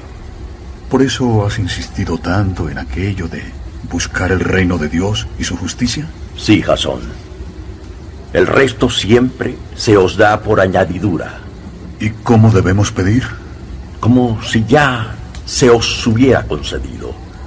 Recuerda que la fe es el verdadero soporte de esa súplica espiritual. Pero no siempre es así. Cuando las oraciones provienen en verdad del espíritu humano, A veces son tan profundas que no pueden recibir contestación hasta que el alma entra en el reino de mi Padre. Si el hombre no ha alcanzado el grado espiritual necesario y aconsejable para asimilar el conocimiento emanado del reino, deberá esperar en este mundo o en otros hasta que esa evolución le permita reconocer y comprender las respuestas que aparentemente no recibió en el momento de la petición. El silencio no significa olvido. El hijo está siempre en el derecho de preguntar a sus padres, pero estos pueden demorar las respuestas, a la espera de que el infante adquiera la suficiente madurez como para comprenderlas. Debo pensar entonces que la demora en la respuesta a mis súplicas es señal de mi progresivo avance en el mundo del espíritu. Hay infinidad de respuestas indirectas, de acuerdo con la capacidad mental y espiritual del que pide. Pero cuando una súplica queda temporalmente en blanco, es frecuente presagio de una contestación que llenará en su día a un espíritu enriquecido por la evolución. ¿Por qué resulta todo esto tan complejo? No, no, querido amigo. El amor no es complicado. Es vuestra natural ignorancia la que os precipita a la oscuridad o la que os inclina a una permanente justificación de vuestros errores. ¿De verdad el acceso al reino de tu Padre está al alcance de todos los mortales? El reino de nuestro Padre está en el corazón de todos y cada uno de los seres humanos. Solo los que despiertan a la luz del Evangelio lo descubren y penetran en él. ¿A quién aborrecer más? En el corazón de mi Padre no hay lugar para el odio. Deberías saberlo. Guárdate solo de los hipócritas, pero no viertas jamás en ellos el veneno de la venganza. ¿Quién es hipócrita? Aquel que predica la vía del reino celestial y en cambio se instala en el mundo. En verdad te digo que los hipócritas engañan a los simples de corazón y no satisfacen más que a los mediocres. ¿A quién estimas más? ¿A un hombre espiritual o a un revolucionario?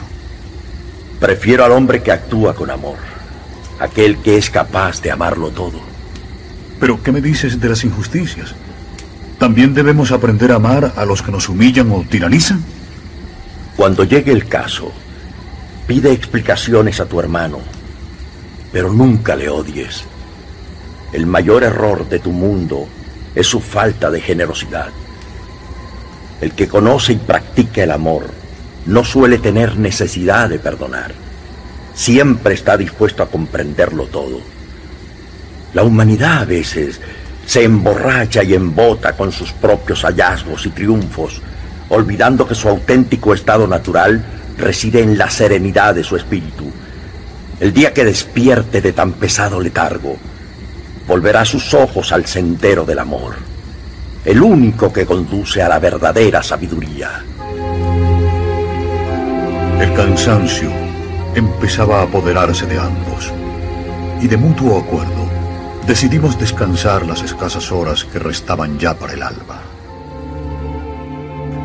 Hacia las diez y media, el grupo completo, integrado por unas 50 personas, comenzó a ascender por la ladera del Olivete. Yo, algo rezagado, advertí a Eliseo de la dirección que seguía el grupo en previsión de cualquier aproximación a la zona de seguridad del módulo.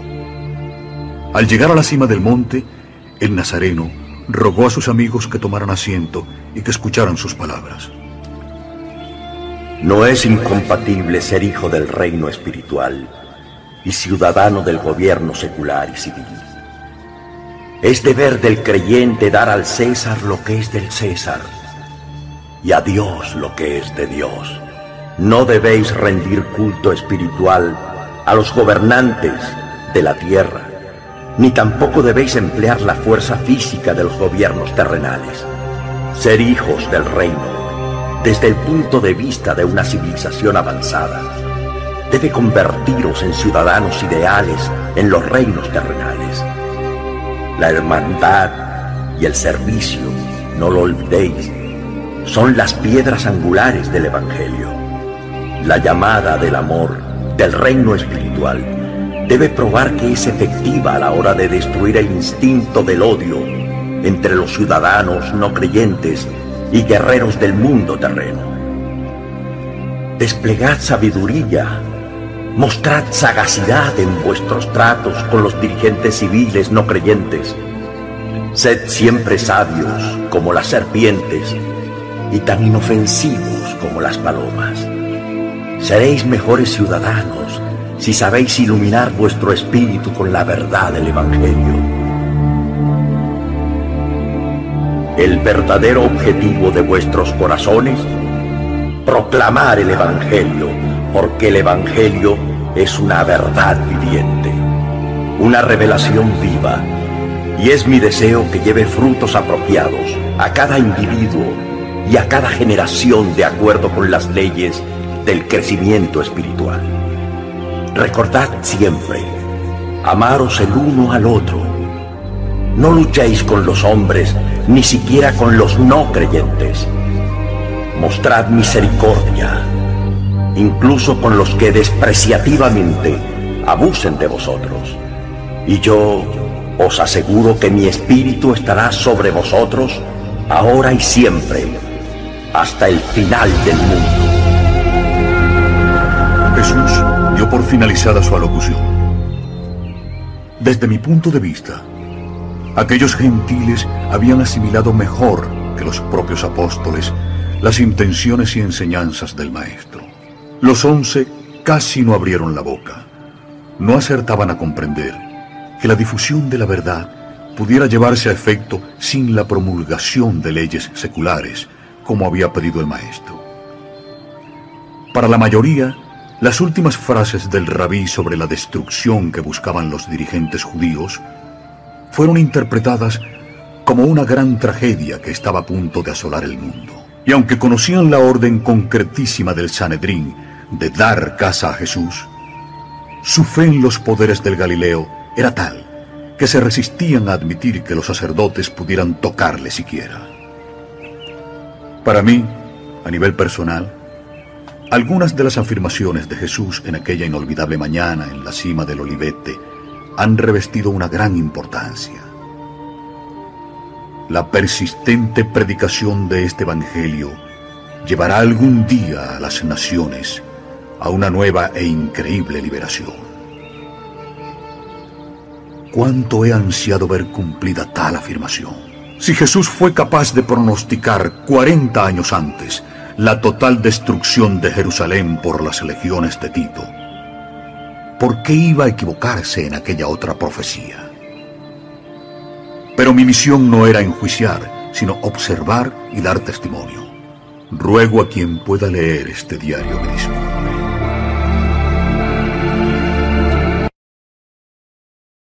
Cuando entramos en el campamento, la comida estaba lista. Nos fuimos acomodando en torno al fuego. Al rato apareció Judas. Nadie se sorprendió. Le seguí con la mirada. El Iscariote, con la vista baja, tomó una de las escudillas de madera sirviéndose. Durante un buen rato, el traidor centró su atención en la comida. Debía faltar una hora para las tres de la tarde, cuando David Cebedeo, cada vez más inquieto, se levantó y tiró prácticamente de Jesús, caminando con él en dirección a las tiendas. Hablaron unos minutos y observé cómo el maestro le respondía, al tiempo que levantaba su mano izquierda como tratando de apaciguarle. Judas, impasible, seguía la escena sin moverse de su sitio. ¿Qué te ocurre, David? Mis hombres en Jerusalén han traído malas nuevas. Han seguido a Judas. Los planes para apresar al maestro están casi ultimados. Será hoy. Es posible que después de la puesta del sol. ¿Sabéis dónde tendrá lugar? No. Lo único que sé es que no podemos perder de vista a ese bastardo. ¿Y qué ha dicho Jesús? Me ha pedido que no hable de esto con nadie. Pero a ti sí puedo decírtelo, puesto que ya lo sabes. Yo traté de persuadirle para que huyera, pero respondió No dudes de que la voluntad de Dios prevalecerá al final. La súbita llegada de uno de los correos que procedía de Filadelfia, donde estaba Lázaro, leyó un mensaje. Hasta la remota ciudad habían llegado también los insistentes rumores sobre un complot para matar al maestro y pedía instrucciones. ¿Debía movilizarse con toda su gente y dirigirse a Jerusalén? David acudió de inmediato al Galileo pidiendo una respuesta. Si marcho de vosotros en carne, es porque puedo volver en espíritu. No os abandonaré. Estaré con vosotros hasta el final. Otro de los mensajeros partió a la carrera hacia Filadelfia y yo aproveché aquella oportunidad para preguntar al Cebedeo por la madre de Jesús. María y sus familiares no habían dado señales de vida. Como dije, la posibilidad de encontrarme cara a cara con la madre del Galileo había ido excitando mi espíritu, llenándome de curiosidad. ¿Cómo era realmente aquella mujer? ¿Podía tener el aspecto que nos muestra la tradición pictórica universal? ¿Qué había de cierto en todas esas cualidades y virtudes que han remachado sin cesar los investigadores y estudiosos mariológicos? Contagiado por el nerviosismo de los apóstoles, por un momento dudé qué debía hacer. ¿Me unía al grupo de los apóstoles que acababa de salir del campamento o permanecía junto al maestro? Me dejé llevar por el instinto y disimuladamente me lancé en pos de los compañeros. Hacia las cinco de la tarde, cuando apenas faltaba una hora para el ocaso, noté un movimiento inusitado en el campamento. Felipe me informó que el maestro tenía prisa por salir hacia Jerusalén.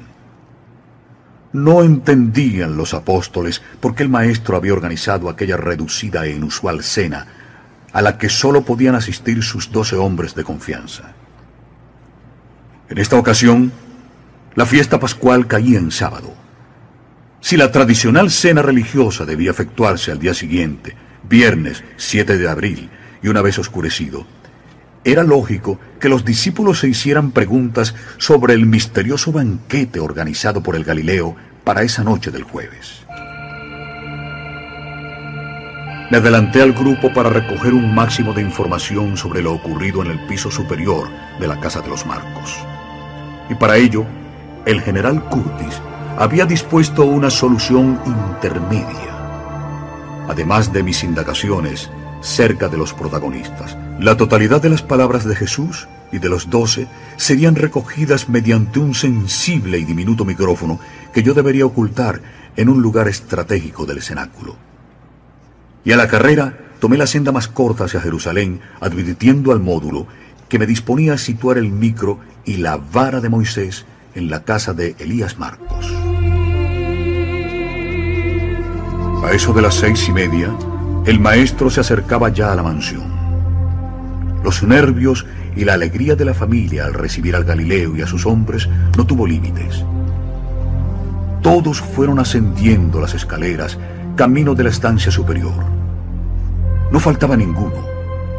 Judas, encerrado en un mutismo total, siguió a sus compañeros.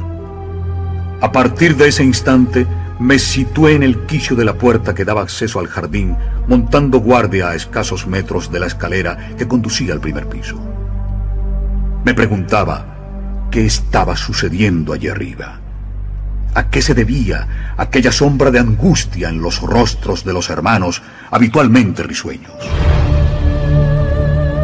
Finalmente, hacia las nueve, vi bajar a Judas.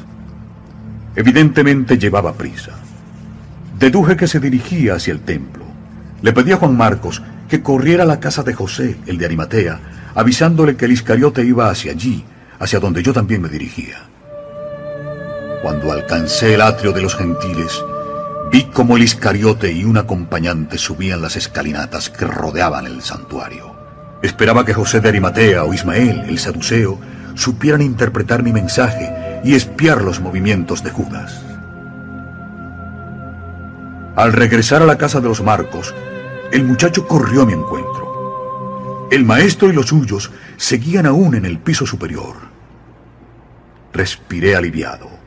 José, el de Arimatea, había recibido mi recado y había salido de inmediato hacia el templo. Hacia las once de la noche, Andrés respondió a una última cuestión que, aunque para él no revestía interés, para mí en cambio resultó de suma importancia.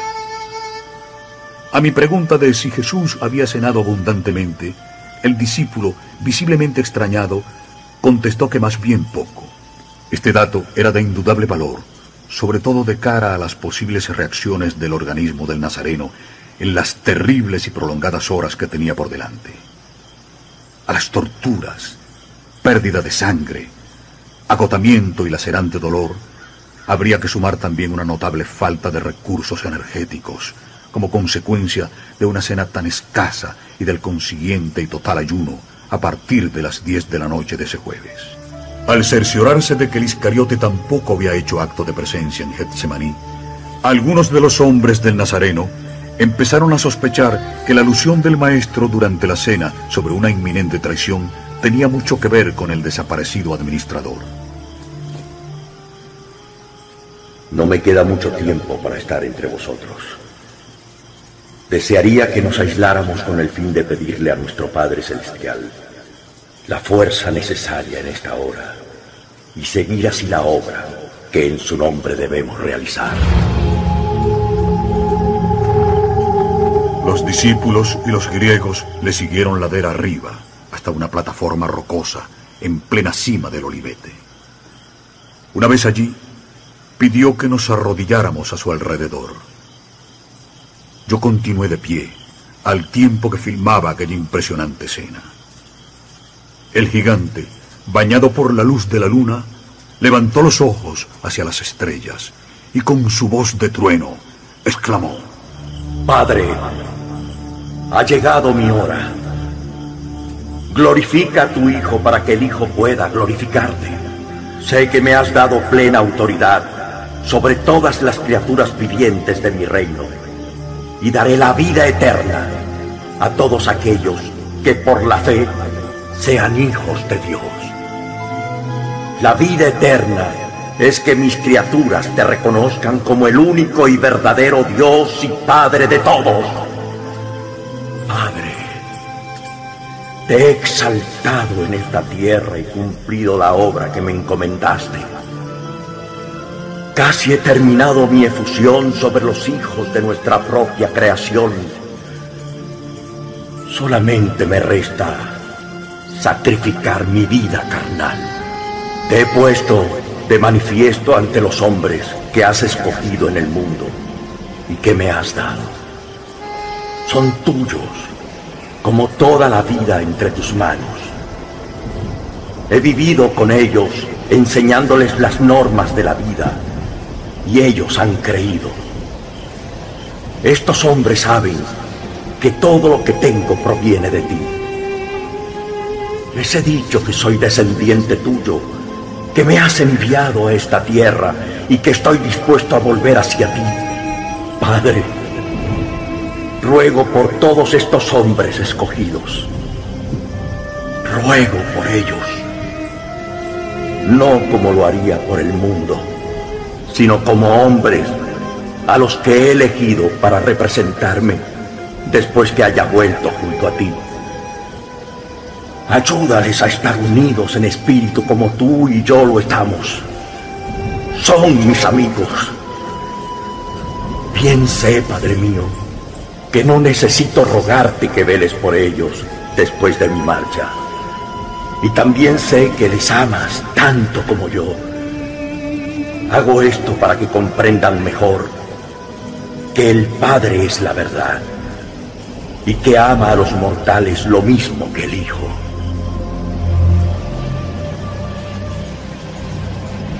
Yo soy el pan de la vida.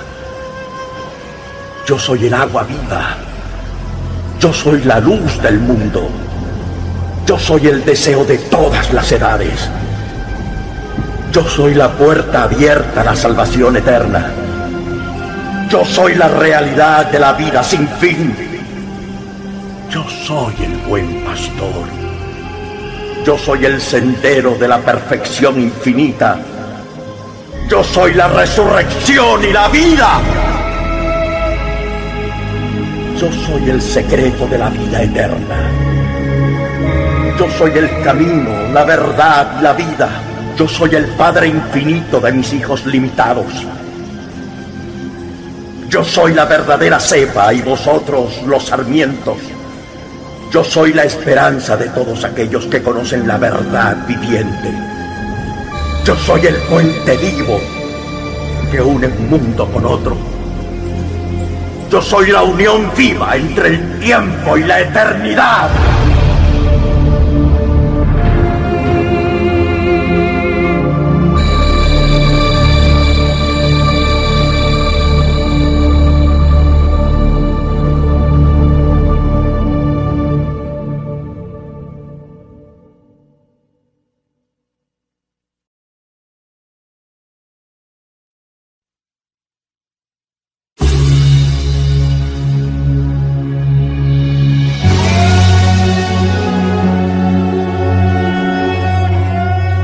De abril, viernes.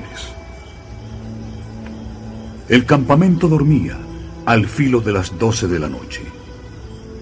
Una vez que Jesús y sus tres discípulos se perdieron entre las hileras del olivar, me levanté advirtiendo a Eliseo que me dirigía al extremo norte del huerto. Lentamente, procurando ocultarme entre la masa de árboles, fui avanzando sin perder contacto con la cuna. De acuerdo con las consignas de Caballo de Troya, mi observación de la llamada por los cristianos la oración del huerto debía efectuarse sin que los protagonistas de la misma tuvieran conocimiento o sospecha de mi presencia. Eliseo llevaba razón.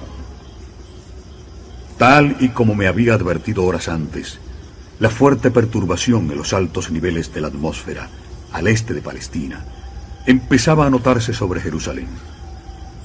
Un viento cada vez más insistente y bochornoso agitaba los árboles, silbando como un lúgubre presagio por entre las tortuosas ramas y raíces de los olivos. Al alcanzar el fondo del huerto, descubrí enseguida la figura del Galileo, en pie y con la cabeza baja, casi clavada sobre el pecho. La claridad derramada por la luna me permitía ver la figura del maestro con comodidad. De pronto, cuando me encontraba atareado preparando la vara de Moisés, un crujido de ramas me sobresaltó. Tomé el callado en actitud defensiva, pero cuando aquella cosa que avanzaba estaba casi al alcance de mi vista, se detuvo. Era el joven Juan Marcos. Quería estar cerca del maestro. Le pedí que se mantuviera el más absoluto silencio y sin perder de vista al impetuoso adolescente, mi atención quedó absorbida ya por el gigante de Galilea. Y en ello estaba cuando súbitamente Eliseo, con gran excitación, abrió la conexión auditiva informándome de algo que me dejó atónito. El radar del módulo estaba recibiendo información de un objeto que volaba sobre la zona. Se estaba moviendo algo a unos seis mil pies, decía Eliseo. Levanté los ojos hacia el firmamento, pero no observé nada anormal. La fuerte luminosidad de la luna dificultaba la visión de las estrellas. Mi compañero en la cuna, tan confundido como yo, permaneció con los cinco sentidos sobre aquel insólito visitante.